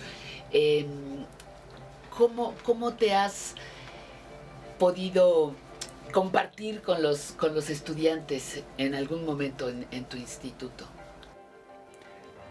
Mira, el, el- el tema de la violencia, diría, esquemáticamente diría violencia política, que fue la, violencia del exilio, dictaduras y todo este tipo de violencia, y lo que empezamos a, a ver acá en el, en el trabajo clínico, en el instituto ya, en la clínica del instituto, que es la violencia intrafamiliar. A partir de eso, poco después de fundar el instituto, yo fundé el grupo que se, llamaba, que se llama Cabida, Centro de Atención a la Violencia Doméstica, pensando que un porcentaje enorme de gente que llegaba, eh, fundamentalmente mujeres, chicos, era víctimas de violencia. ¿no? Las familias que llegan a tu, a tu instituto, ¿quiénes son? Y la población que llega al instituto en general es clase media, media baja y, y gente pobre. Es los que llegan porque en general ha habido durante mucho tiempo muy poca atención para esa población. ¿no? Entonces, eh, la idea de- desde la fundación del ILEF, la idea es que es un instituto eh, en su clínica para atención a la, a la gente con menos recursos económicos. ¿no? ¿Qué les pides? ¿Qué, ¿Qué te gusta que tenga el aspirante, la persona aspirante a ser terapeuta familiar en el ILEFT o de pareja? Mira, lo que me gusta es que tengan inquietud realmente de, de lo que es ser psicoterapeuta, que es una especie de vocación de ayuda para todo el, para todo el viaje. Y, y en lo posible que sea eh, con una perspectiva social, que quiere decir que no esté exclusivamente en una, trabajando en privado con una capa social, sino que tengan atención a la población en general sin, sin eh, el, el sello económico como, como punto central. Y eso es lo que en general se ha logrado. La gente que trabaja en el ILEF trabaja en la clínica, efectivamente ahí no, no hay ingresos mayormente y, y- y- se cumple con esa función social de la institución. ¿no? ¿Qué, ¿Qué te ha dado todos estos años de experiencia? Bueno, un poco me ha dado lo que te estaba comentando recién, ¿no? De que este instrumento yo creo que hoy por hoy, yo creo que siempre en la historia hay que decir hoy por hoy porque uno no sabe lo que viene después, ¿no? Claro.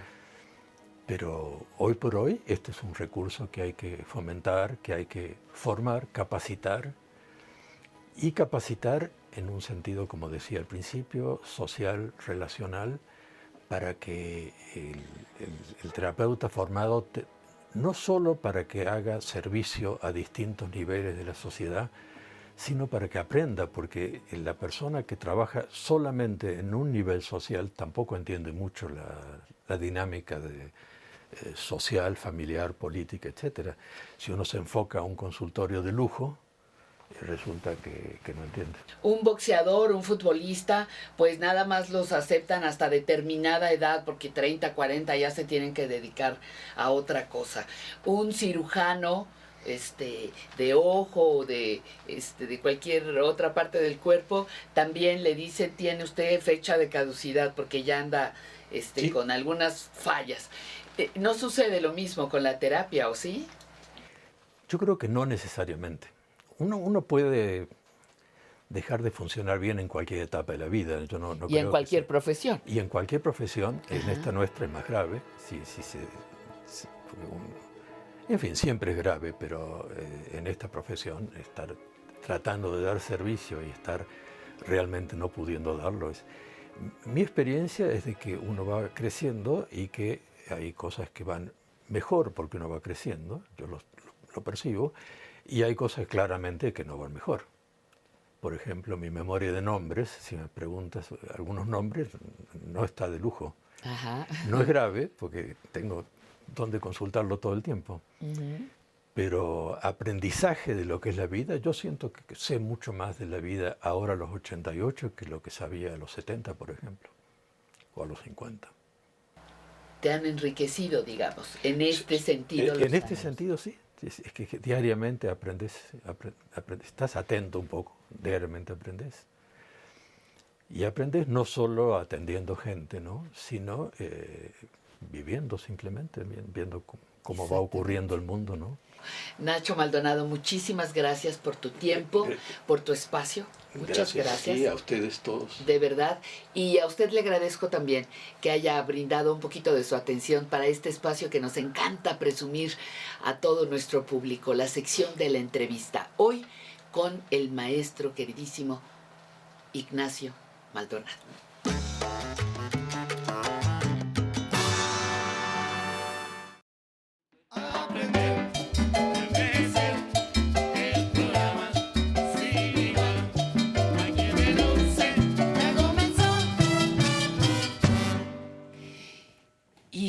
Cuenta me doy, ya vamos en la tercera hora y le adelanto lo que nos falta, fíjese. Entre letras e historias, Rocío Martínez López, directora de la red de escritoras en Michoacán, y otra escritora, María Guadalupe Calles, nos presentan su libro Mujeres con mala reputación. En Recuerdos Vivos con Emilio, Emilio Cárdenas El Urduy hablará de la exposición Lesa Natura en el Museo de Arte Moderno. Y para continuar, no puede faltar, no puede faltar nuestro muro de la fama.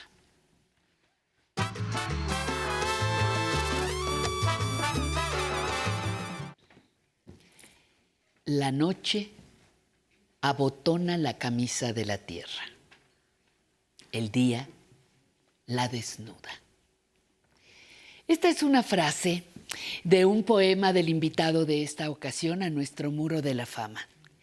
Él es de origen sirio y quienes lo conocen sabe que ha sido por años candidato al Premio Nobel de Literatura. Hasta el momento no lo ha logrado, pero su trabajo como poeta, ensayista, traductor, editor e historiador ya le han otorgado un lugar en la historia. Así que hoy tengo el gusto de presentarles a Adonis. Adonis, ya adivinó usted, es un seudónimo. Su nombre real es Ali Ahmad Said Esber, quien nació en Siria en 1930 y ha desarrollado su carrera básicamente por razones políticas en Líbano y después en Francia. Adonis, es decir, Ali, Nació en una familia muy pobre, muy pobre que trabajaba en el campo. Sin embargo, su padre fue quien le enseñó a amar la poesía. Gracias a él memorizaba textos que luego compartía. Por ahí iba presumiendo lo que aprendía y en alguna ocasión pudo recitar un poema frente al presidente Sucri al-Kuwatli. Y gracias a ello ingresó a la escuela y después a la universidad, graduándose en filosofía en 1954. Hoy tiene más de 30 libros publicados. Adonis ha sido un poeta controvertido por sus convicciones políticas en diferentes etapas de su vida, por su poesía provocadora y también por no ser un hombre ah, fácilmente domesticable. Es un hombre libre, consciente de los cambios que enfrentó el siglo XX. Reconozco que siempre he sido muy problemático, como el filo de una espada. O me odian o me adoran. Declaró para el diario El Español en, 19 en 2022, 1900, en 2022. Y cuando iba a cumplir 80 años. Hoy acaba de cumplir 93. Y le hicieron una entrevista en Letras Libres a cargo de Diego Gómez Pickering, donde le preguntó, ¿qué queda del Adonis que nació en Siria y del que desde 1985 vive en París?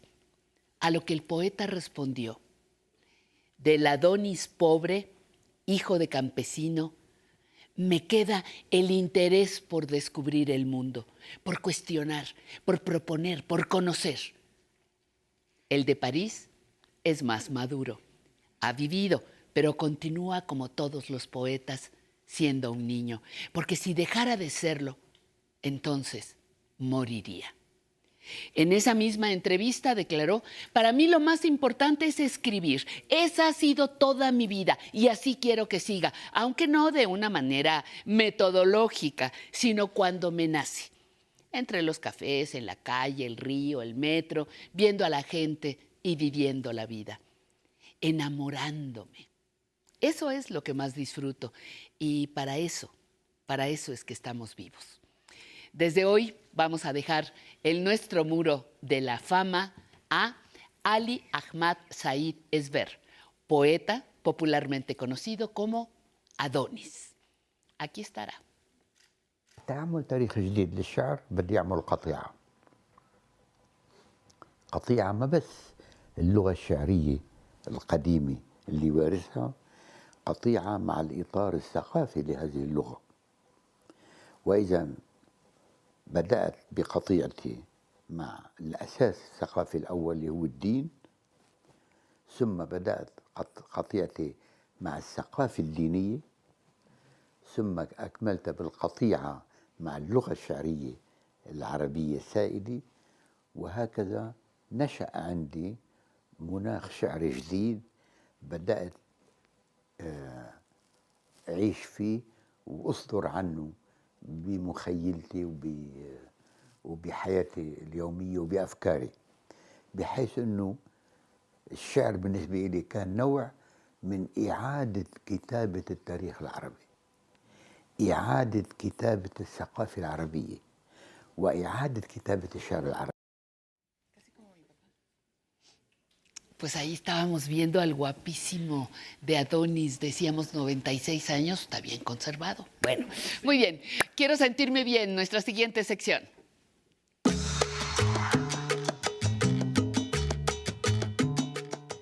¿Qué habrá hecho para cuidar su piel este poeta? Ah, claro. Sus Mari Carmen. Zamora, Mari Carmen Zamora, dermatóloga, está con nosotros. Muchísimas Hola, ¿qué gracias? Mari Carmen. Muchas gracias. El cuidado de la piel en la persona adulta mayor. Por eso decía que hizo este hombre que se ve tan, tan bien conservado, como dicen. Bienvenida, Sí. Mari Ah, Carmen. muchísimas gracias. Y me encanta que nos vengas a a poner en orden, yo diría, porque entre la desinformación, los malos hábitos, eh, los médicos que no nos orientan, sino que a veces nos confunden, creo que no estamos cuidando muy bien la piel.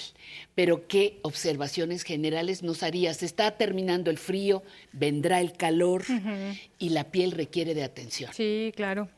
Pues mira, les quiero platicar que la piel es un órgano muy importante. Es el que- Vivo. claro, Vivo. claro, claro. Tiene funciones bien importantes. Sí. Nos recubre completamente. Sí. Este, y su función principal, una de sus funciones principales es protegernos. Nos protege contra la radiación ultravioleta, contra virus, bacterias y hongos que quieran entrar al organismo. Tiene sus, eh, su protección para que Ajá, evite que entren. Y si logran entrar, llegan, hay unas células en la epidermis que son como los soldaditos, que Mm. luego luego avisan y llaman al sistema inmune para que lo destruyan.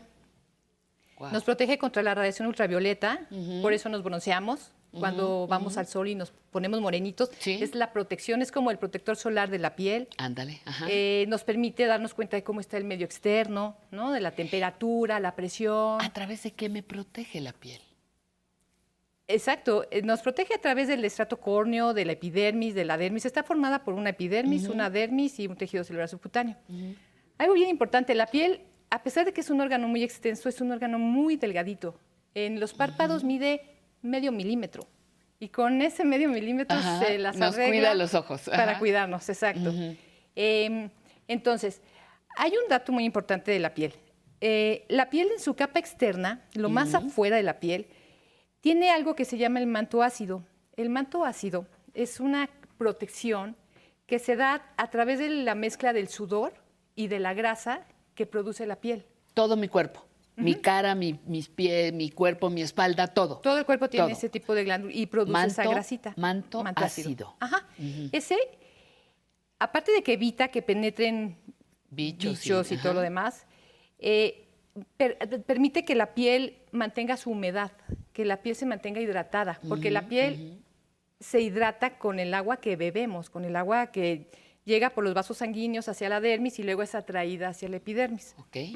Entonces, O sea, debo tomar agua. tenemos que Buena tomar cantidad de dos agua. litros, dos litros y medio. Bueno, entonces, si partimos de que la piel tiene esa capita de grasita que nos Sí. protege, tenemos que aprender a cuidarla. A partir de ahí es un dato muy importante. ¿Por qué? El Esto manto El manto ácido. Dentro de los cuidados principales es el baño, ¿no? Bañarnos. Nos tenemos que bañar. Por favor. Sí se recomienda que nos bañemos todos los Todos días. los días. Una vez al día. Ajá. Y todo, todos los cuidados del baño van encaminados a proteger esa capita de grasa. Entonces, te tienes que bañar. El baño tiene que ser muy rápido. Tiene que ser de 5 a 10 minutos, no más. ¿Por se- razones de agua o por razones de piel? por, las- Por las dos. por las dos, sí, por las dos. Ajá. Porque se Sí. reseca la piel, si le pones mucha agua, se reseca la piel. ¿Temperatura del agua fría, caliente? Tibia. El agua caliente reseca la piel. Y les hablo mucho de re- la resequedad de la piel porque en las personas mayores, una de las molestias más comunes en la piel es la comezón. Y la causa principal de la comezón es la piel seca. Por eso todos estos cuidados van encaminados a que la piel no se nos seque. Ajá. Sí. Y, se- y por eso hay que proteger esa capita de grasa. Entonces, baño rápido con baño agua rápido tibia. Con agua tibia. Ajá. Ajá. Sin jabón. O No, no, no. Sin jabón. A ver, oímos bien. Sin jabón. Por eso Ay, iba toda esta explicación de la O- capita de grasa. A ver, espera. O el zacate, la esponjita del zacate con No. jabón. Ni jabón, ni la esponjita, ni el sacatito. Es con, prácticamente con agüita y con tu mano. Ahora, sí yo sé que entramos en conflicto, que estamos acostumbrados a usar el jabón y me van a decir es que olemos, es que hay zonas donde te tienes que lavar. Bueno, entonces ahorita existen unos jabones especiales que se llaman sin dets, que son sin detergente, que son los más adecuados. Pero bueno, en caso de que prefieran usar el jabón en barra o jabón común y corriente, hay que usar una cantidad muy poquita, muy, chiquita, para que no se reseque. A ver, eh, voy, a ver si voy entendiendo. Ese manto ácido del que tú hablas, que es muy delgadito y que me Ajá. protege tanto, Ajá. Los si jabones yo lo agarro el destruyen. zacate, ah, y los jabones lo destruyen. Exactamente. Y si yo además le agarro el zacate y chiqui, chiqui, chiqui. Más lo quitas. Y no, porque parece que se quiere uno arrancar a veces Claro. la piel. Eso no debe ser. No. Híjole. Lo siento, hoy tiramos zacates, jabones. Sí, hay que aprender a Este, bañarnos así. Híjole. Ajá. Ajá. Luego. Luego, em, Otra recomendación, bueno, ya que sales de bañarte, hay que secarse, hay que secarse dando golpecitos, no, no con la toalla, Ajá. ajá, hay que secarse muy suavecito, Sí. dando golpecitos suaves y entonces sí es el momento indicado para ponernos crema. Hay que ponernos crema en el cuerpo, porque tienes que restablecer ese manto ácido que se fue durante el baño, que se disminuye. Claro, me baño mucho, lo, me tallo y eso como Y la piel queda desaparece. seca. Y, y no puedo ver ese manto ácido. No se ve. es, bueno, lo veo porque está aquí encima, Sí. pero no, no es. No, no es se un- ve. no es una cascarita, no es No, un pedazo que me arranco. No, No, se ve, está por encima de la capa córnea. Y eso es mi protección. Esa es una de nuestras principales Y protecciones. el jabón lo agrede. El jabón lo agrede. Entonces, si quieren no tener comezón en la espalda y en las piernas, que es donde más comezón da, Sí. no usen su zacate, no usen su jabón así de que se están tallando, porque van a salir y van a, la piel va a estar más seca.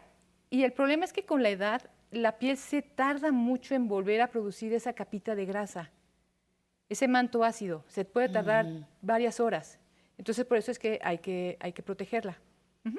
Híjole. Oye, ¿y, y, y qué crema me pongo?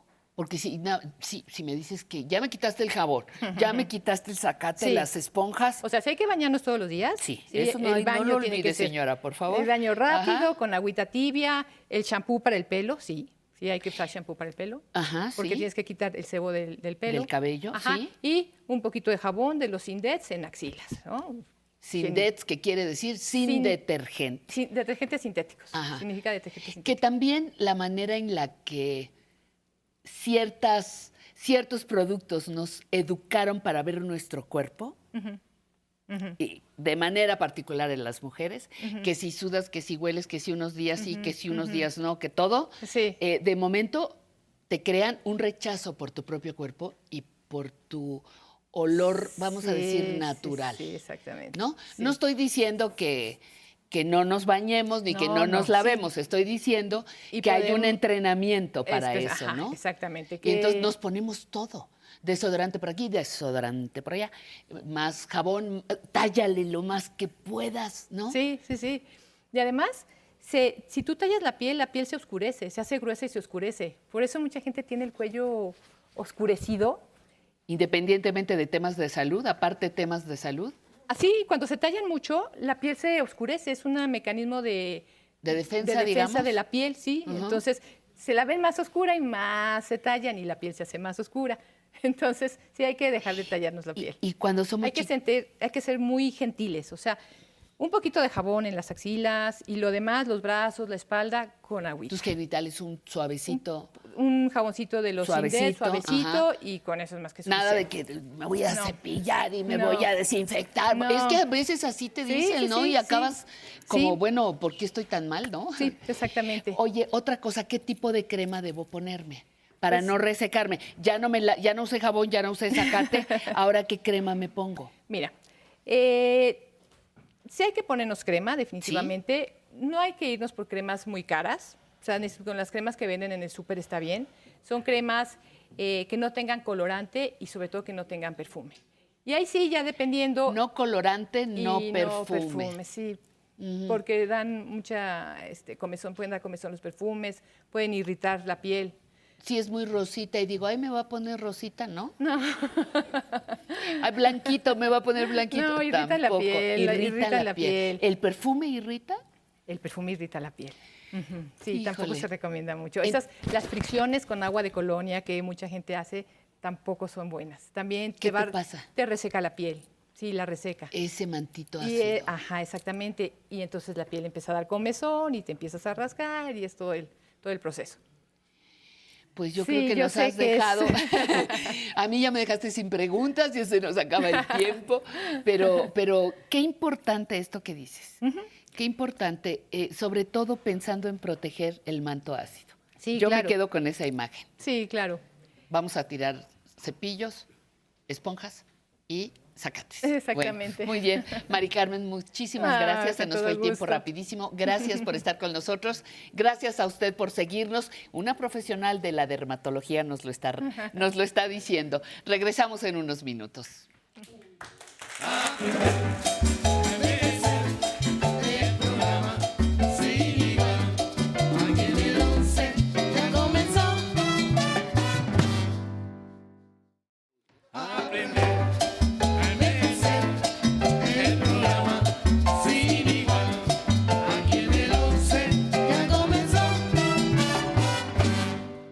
Alegría estar con ustedes. Me encanta, me encanta recibir sus llamados, me encanta saber que nos está usted siguiendo a través de su televisor, a través de Facebook, a través de YouTube, en fin.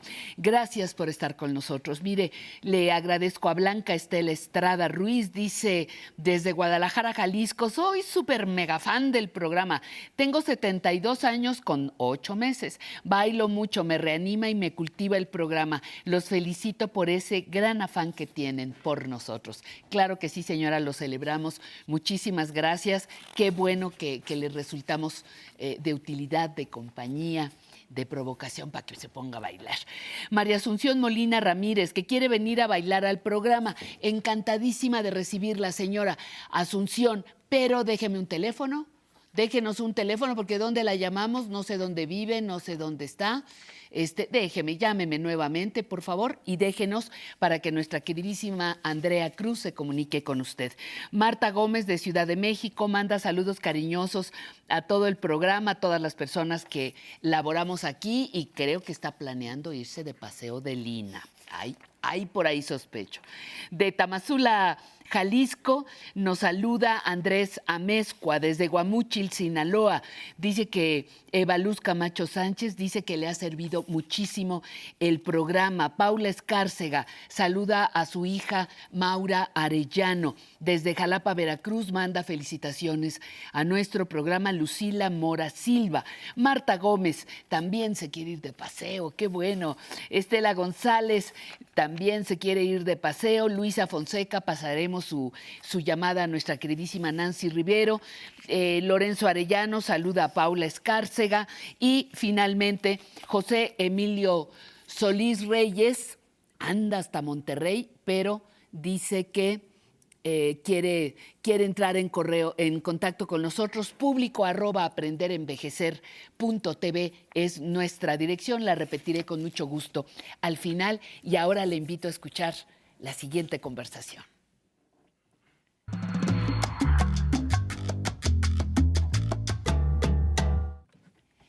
Bueno, pues aquí estamos, aquí estamos sacando este libro que eh, nos han hecho llegar afortunadamente mujeres con mala reputación. Fíjese, qué malas mujeres.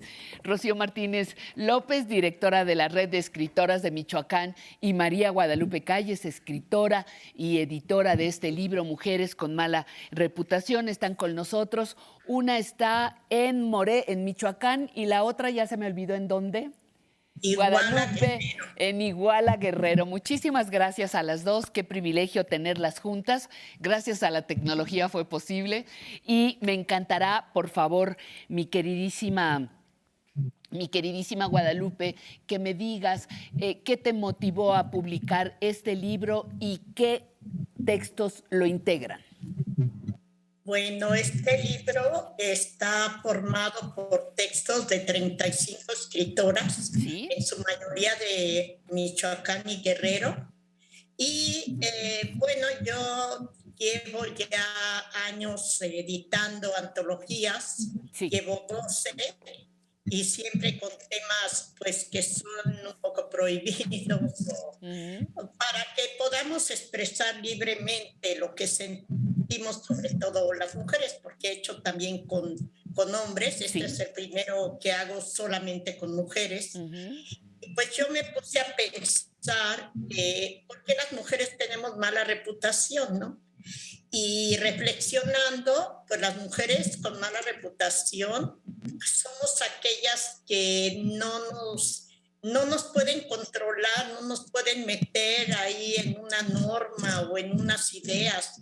Y esto también me vino a la mente porque, por ejemplo, Sor Juana Inés de la Cruz pues tuvo malísima reputación en su tiempo. La peor de todas. La peor de todas.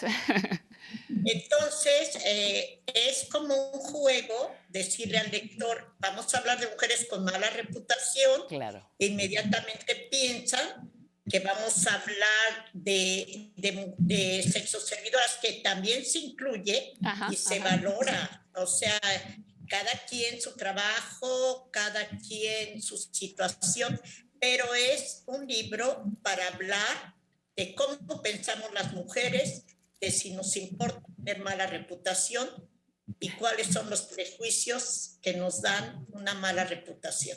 Fíjate, fíjate que ahorita que decías, vamos a hablar de mujeres, yo más bien creo que las que hablan son las mujeres de ellas mismas, ¿no? De sus experiencias a través de un cuento, de una eh, poesía, de una descripción fantástica, pero ellas están hablando de ellas mismas, ¿no? Sí, exactamente.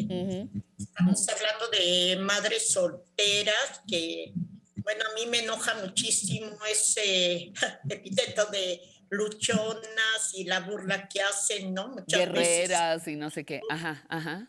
y todo eso. Entonces aquí hay relatos de madres solteras, de, de violación, de masturbación.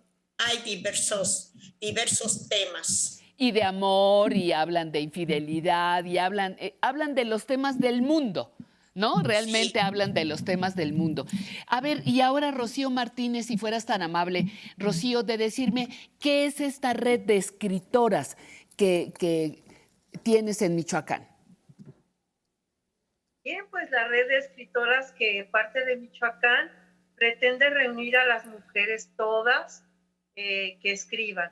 No importa el nivel, si tienes muchas publicaciones o si vas de inicio, pero la idea es formar círculos para que las mujeres se reúnan en cafés, en sitios, a escribir, a reflexionar y a darle valor a su, a su derecho a la expresión.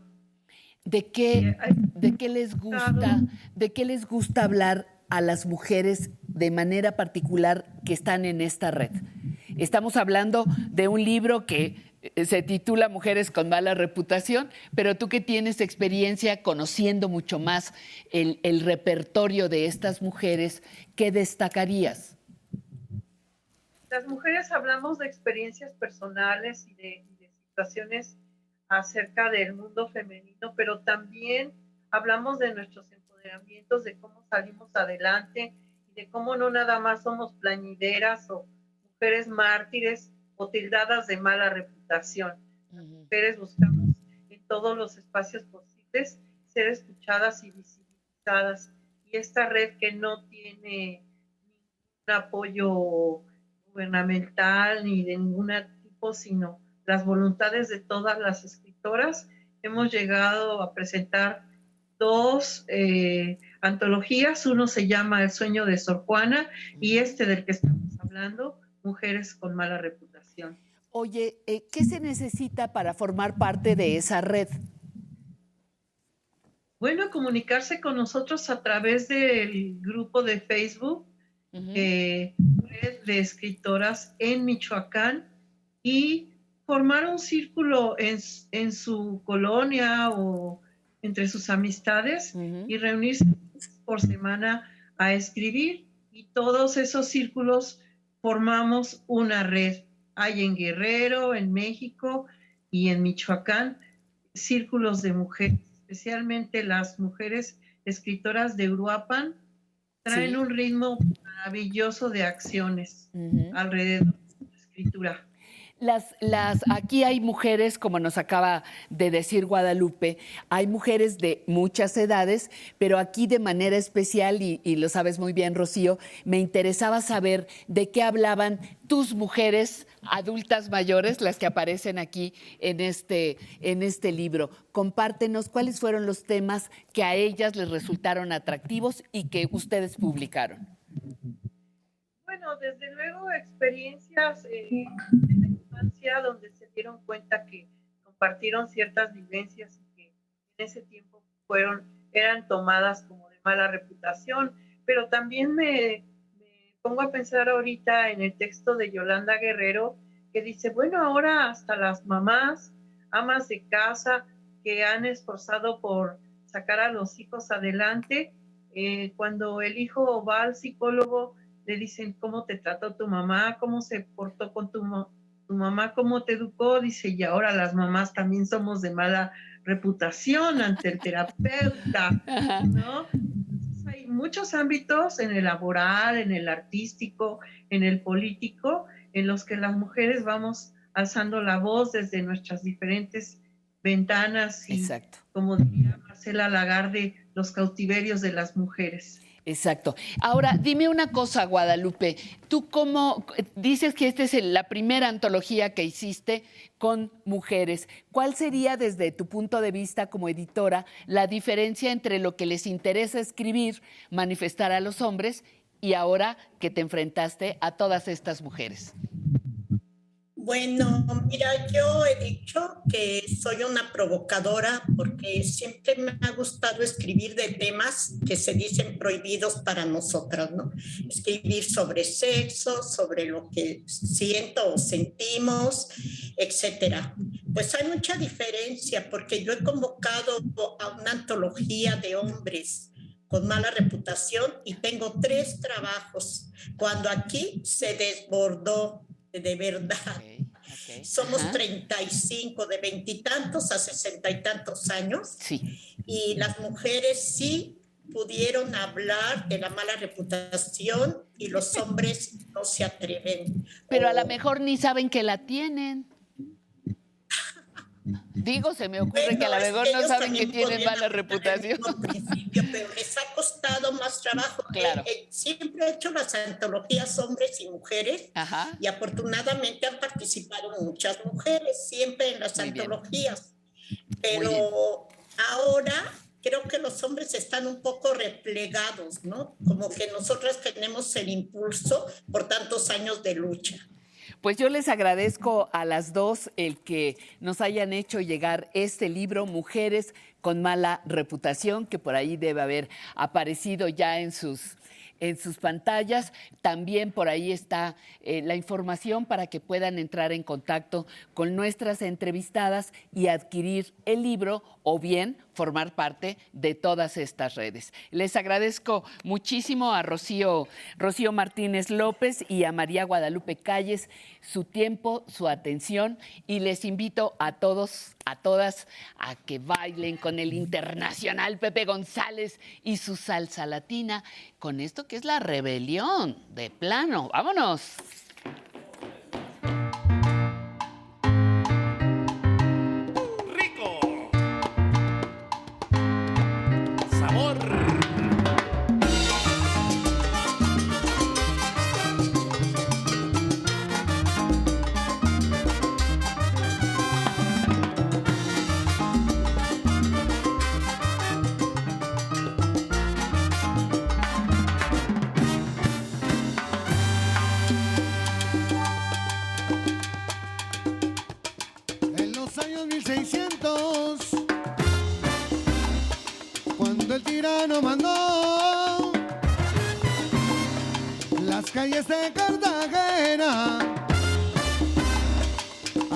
Historia vivió.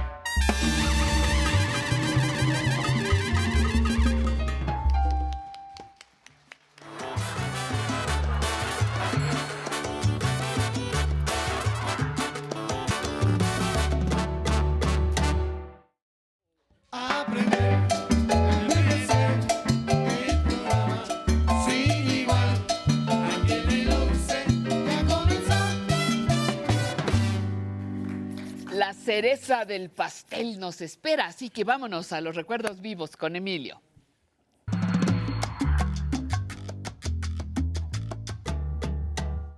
A ver, don Emilio Cárdenas El Urduy, doctor en ciencia política y ciencias ocultas. También, sí. También, ¿verdad? Sí. Ese es como más interesante. Las ciencias ocultas da- mucho más Te da un Sí, así sí, como sí, sí, sí. etéreo. Como... A mí no me interesa el striptease, me gusta Ah. que estén vestidas. Sí, sí, sí. Ah, perdón. No, no, Ah, bueno. doctor, Ah, eh, no, no he... no tiene que bueno, ver con eso. Sí. doctor, Sí, no. Qué barbaridad. Bueno, eso me pasa por salirme del guion, del guacal, ¿verdad?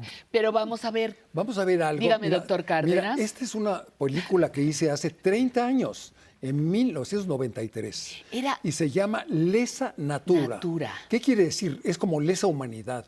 Es un crimen contra la naturaleza. Hace 30 años. 30 años, 1983, 93.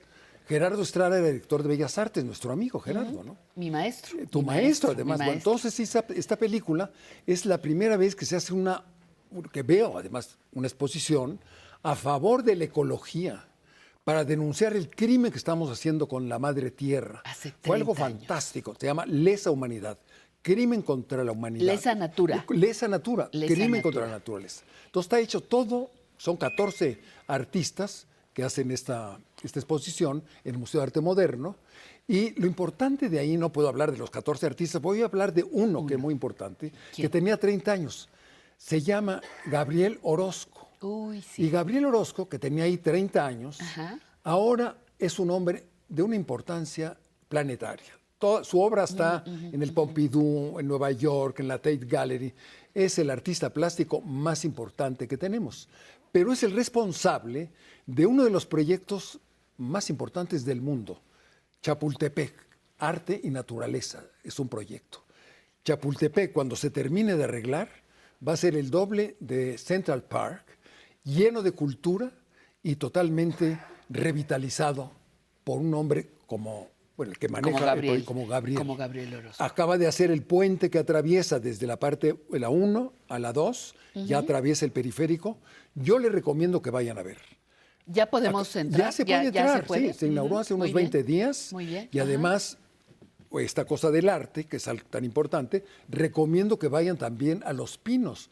Ahorita hay una exposición de arte joven, porque este era puros jovencitos que hacían arte, Ujú, 30 años, jovencitos, ¿no?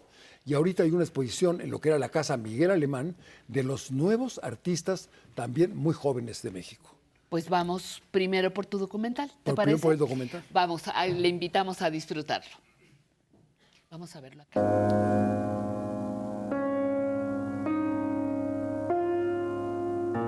Al inicio del siglo XX, Pablo Picasso, Vasily Kandinsky y Marcel Duchamp inventaron nuevos lenguajes plásticos para transformar el arte y la visión que el hombre tiene de la naturaleza.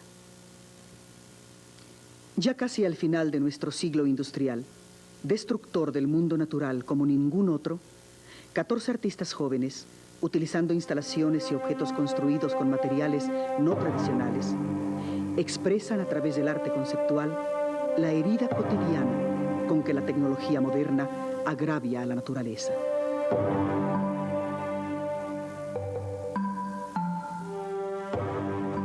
El arte viene del arte. Este hombre laberinto, confuso y desfigurado, es como un eco del chacmol tolteca y de las figuras sedentes de Henry Moore. Es una forma nostálgica de las obras con que los escultores prehispánicos expresaban el sereno equilibrio que existía entre el hombre y el universo. Las formas elementales que adopta la madera y el plomo en las manos de Kiyoto Ota nos incitan a poner los pies de nuevo sobre la tierra. Sus texturas convocan al tacto, el sentido que nos liga directamente con la piel de la naturaleza.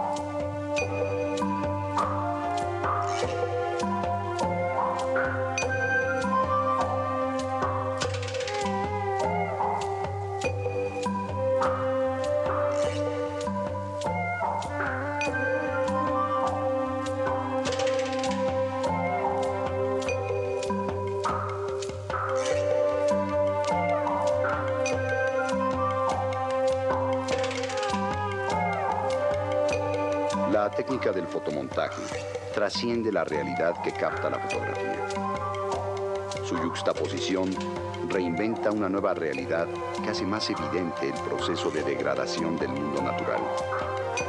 El ser humano somete al reino animal y persigue a la rosa.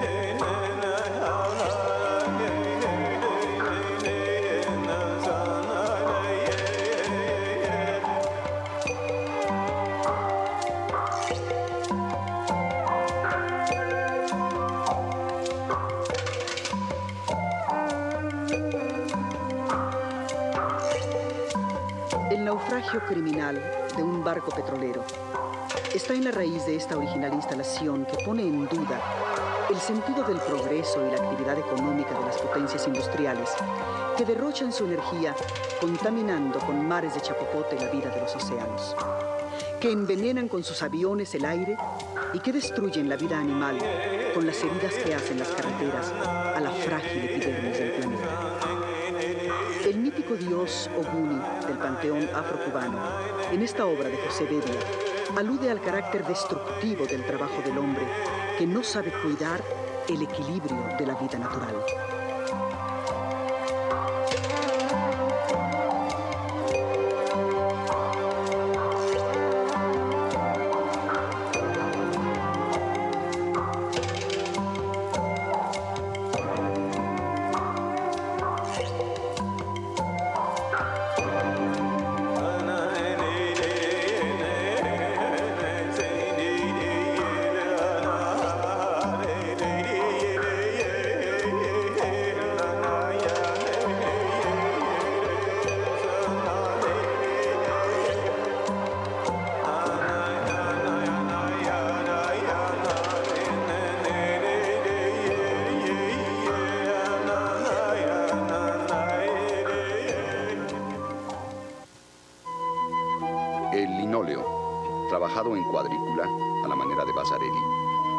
Material que le permite a Pablo Vargas Lugo representar un mapa imaginario con las diferentes regiones climáticas, con sus nombres mal deletreados sobre placas de aluminio.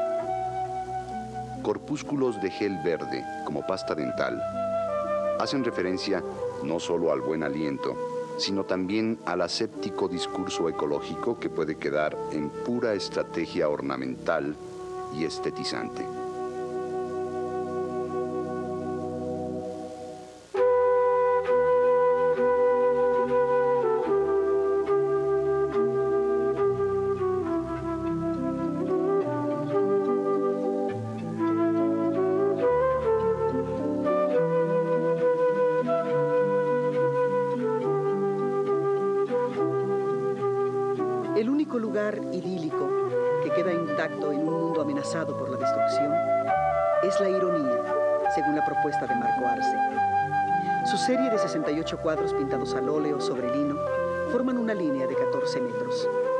En ellos se mezclan paisajes de flores y bosques con paisajes industriales.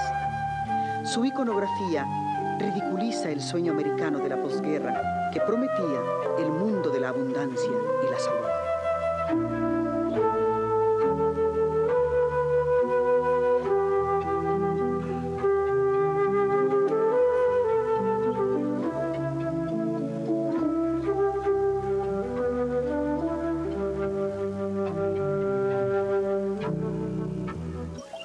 esfera de plastilina negra oculta una naranja. Como obra conceptual, es también una metáfora de la mercancía moderna. La plastilina permite que la obra pueda cambiar de forma, como los gustos del consumidor contemporáneo.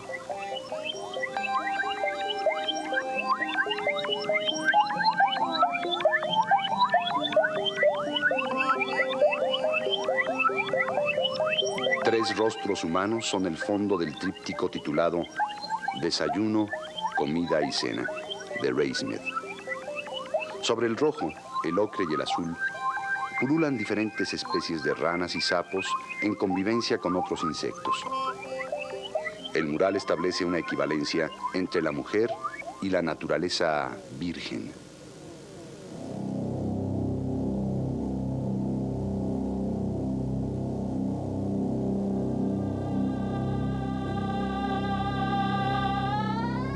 La instalación de Tomás Glassford se vincula visualmente al espacio natural del bosque de Chapultepec.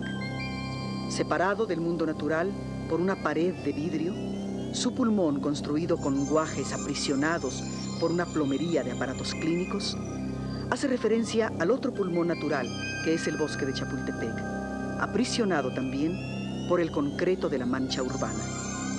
La pared de estropajos juega la metáfora de los alveolos pulmonares por su cavernosa textura.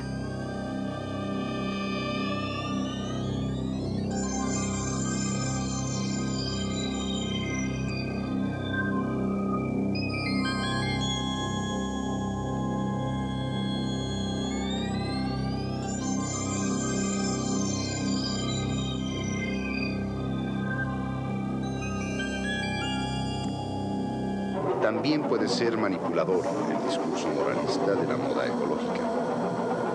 La parodia de una fotonovela reduce al ridículo la sustancia de las campañas de concientización y demuele con ironía el discurso que predica las buenas maneras ecológicas. El debate ecológico es visto como un nuevo opio que inmoviliza a la sociedad.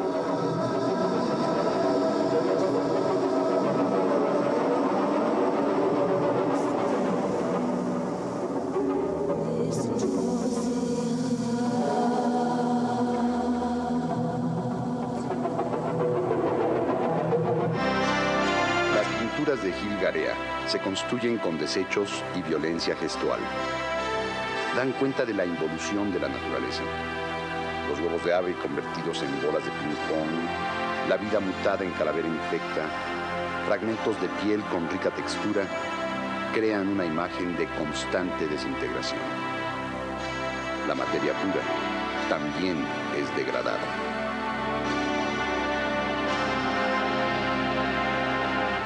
A través de una nueva organización de materiales visuales, los pintores reunidos en esta muestra de carácter conceptual, bajo el tema La descripción de nuestra casa común, propician con sus originales propuestas que la ecología se convierta en una vía para que los hombres pongan de nuevo en cuestión los fines de su existencia en la Tierra.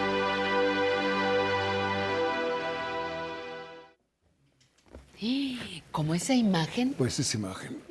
Y Este, con esa imagen es muy fuerte. Es muy Así vamos a dejar el planeta si no Pues si no entendemos lo que está pasando, va a ser horrible. Y ya a mí ya me está ¿eh? llegando poca agua a mi casa. ¿Cómo estará la cosa? Cielos. Hay lugares donde no llega el agua hace 30 años. No, es, es lo que te iba a decir. Es- es- donde en no. Iztapalapa creo que no llega agua, tiene que ser todo con pipas. Entonces, esto es importantísimo. La conciencia que cobró el arte para luchar a favor de la naturaleza y advertirnos que tenemos que cuidar el agua y cerrar cuando está uno ahí en el lavabo. Es una cosa, yo ya lo estoy haciendo. Los ¿eh? señores que se rasuran Sí, con la con- llave terrible. Si no me abierta, digas, ya, ya- ya no me rasuro, por eso me Ya. dejo la barba, ¿me entiendes?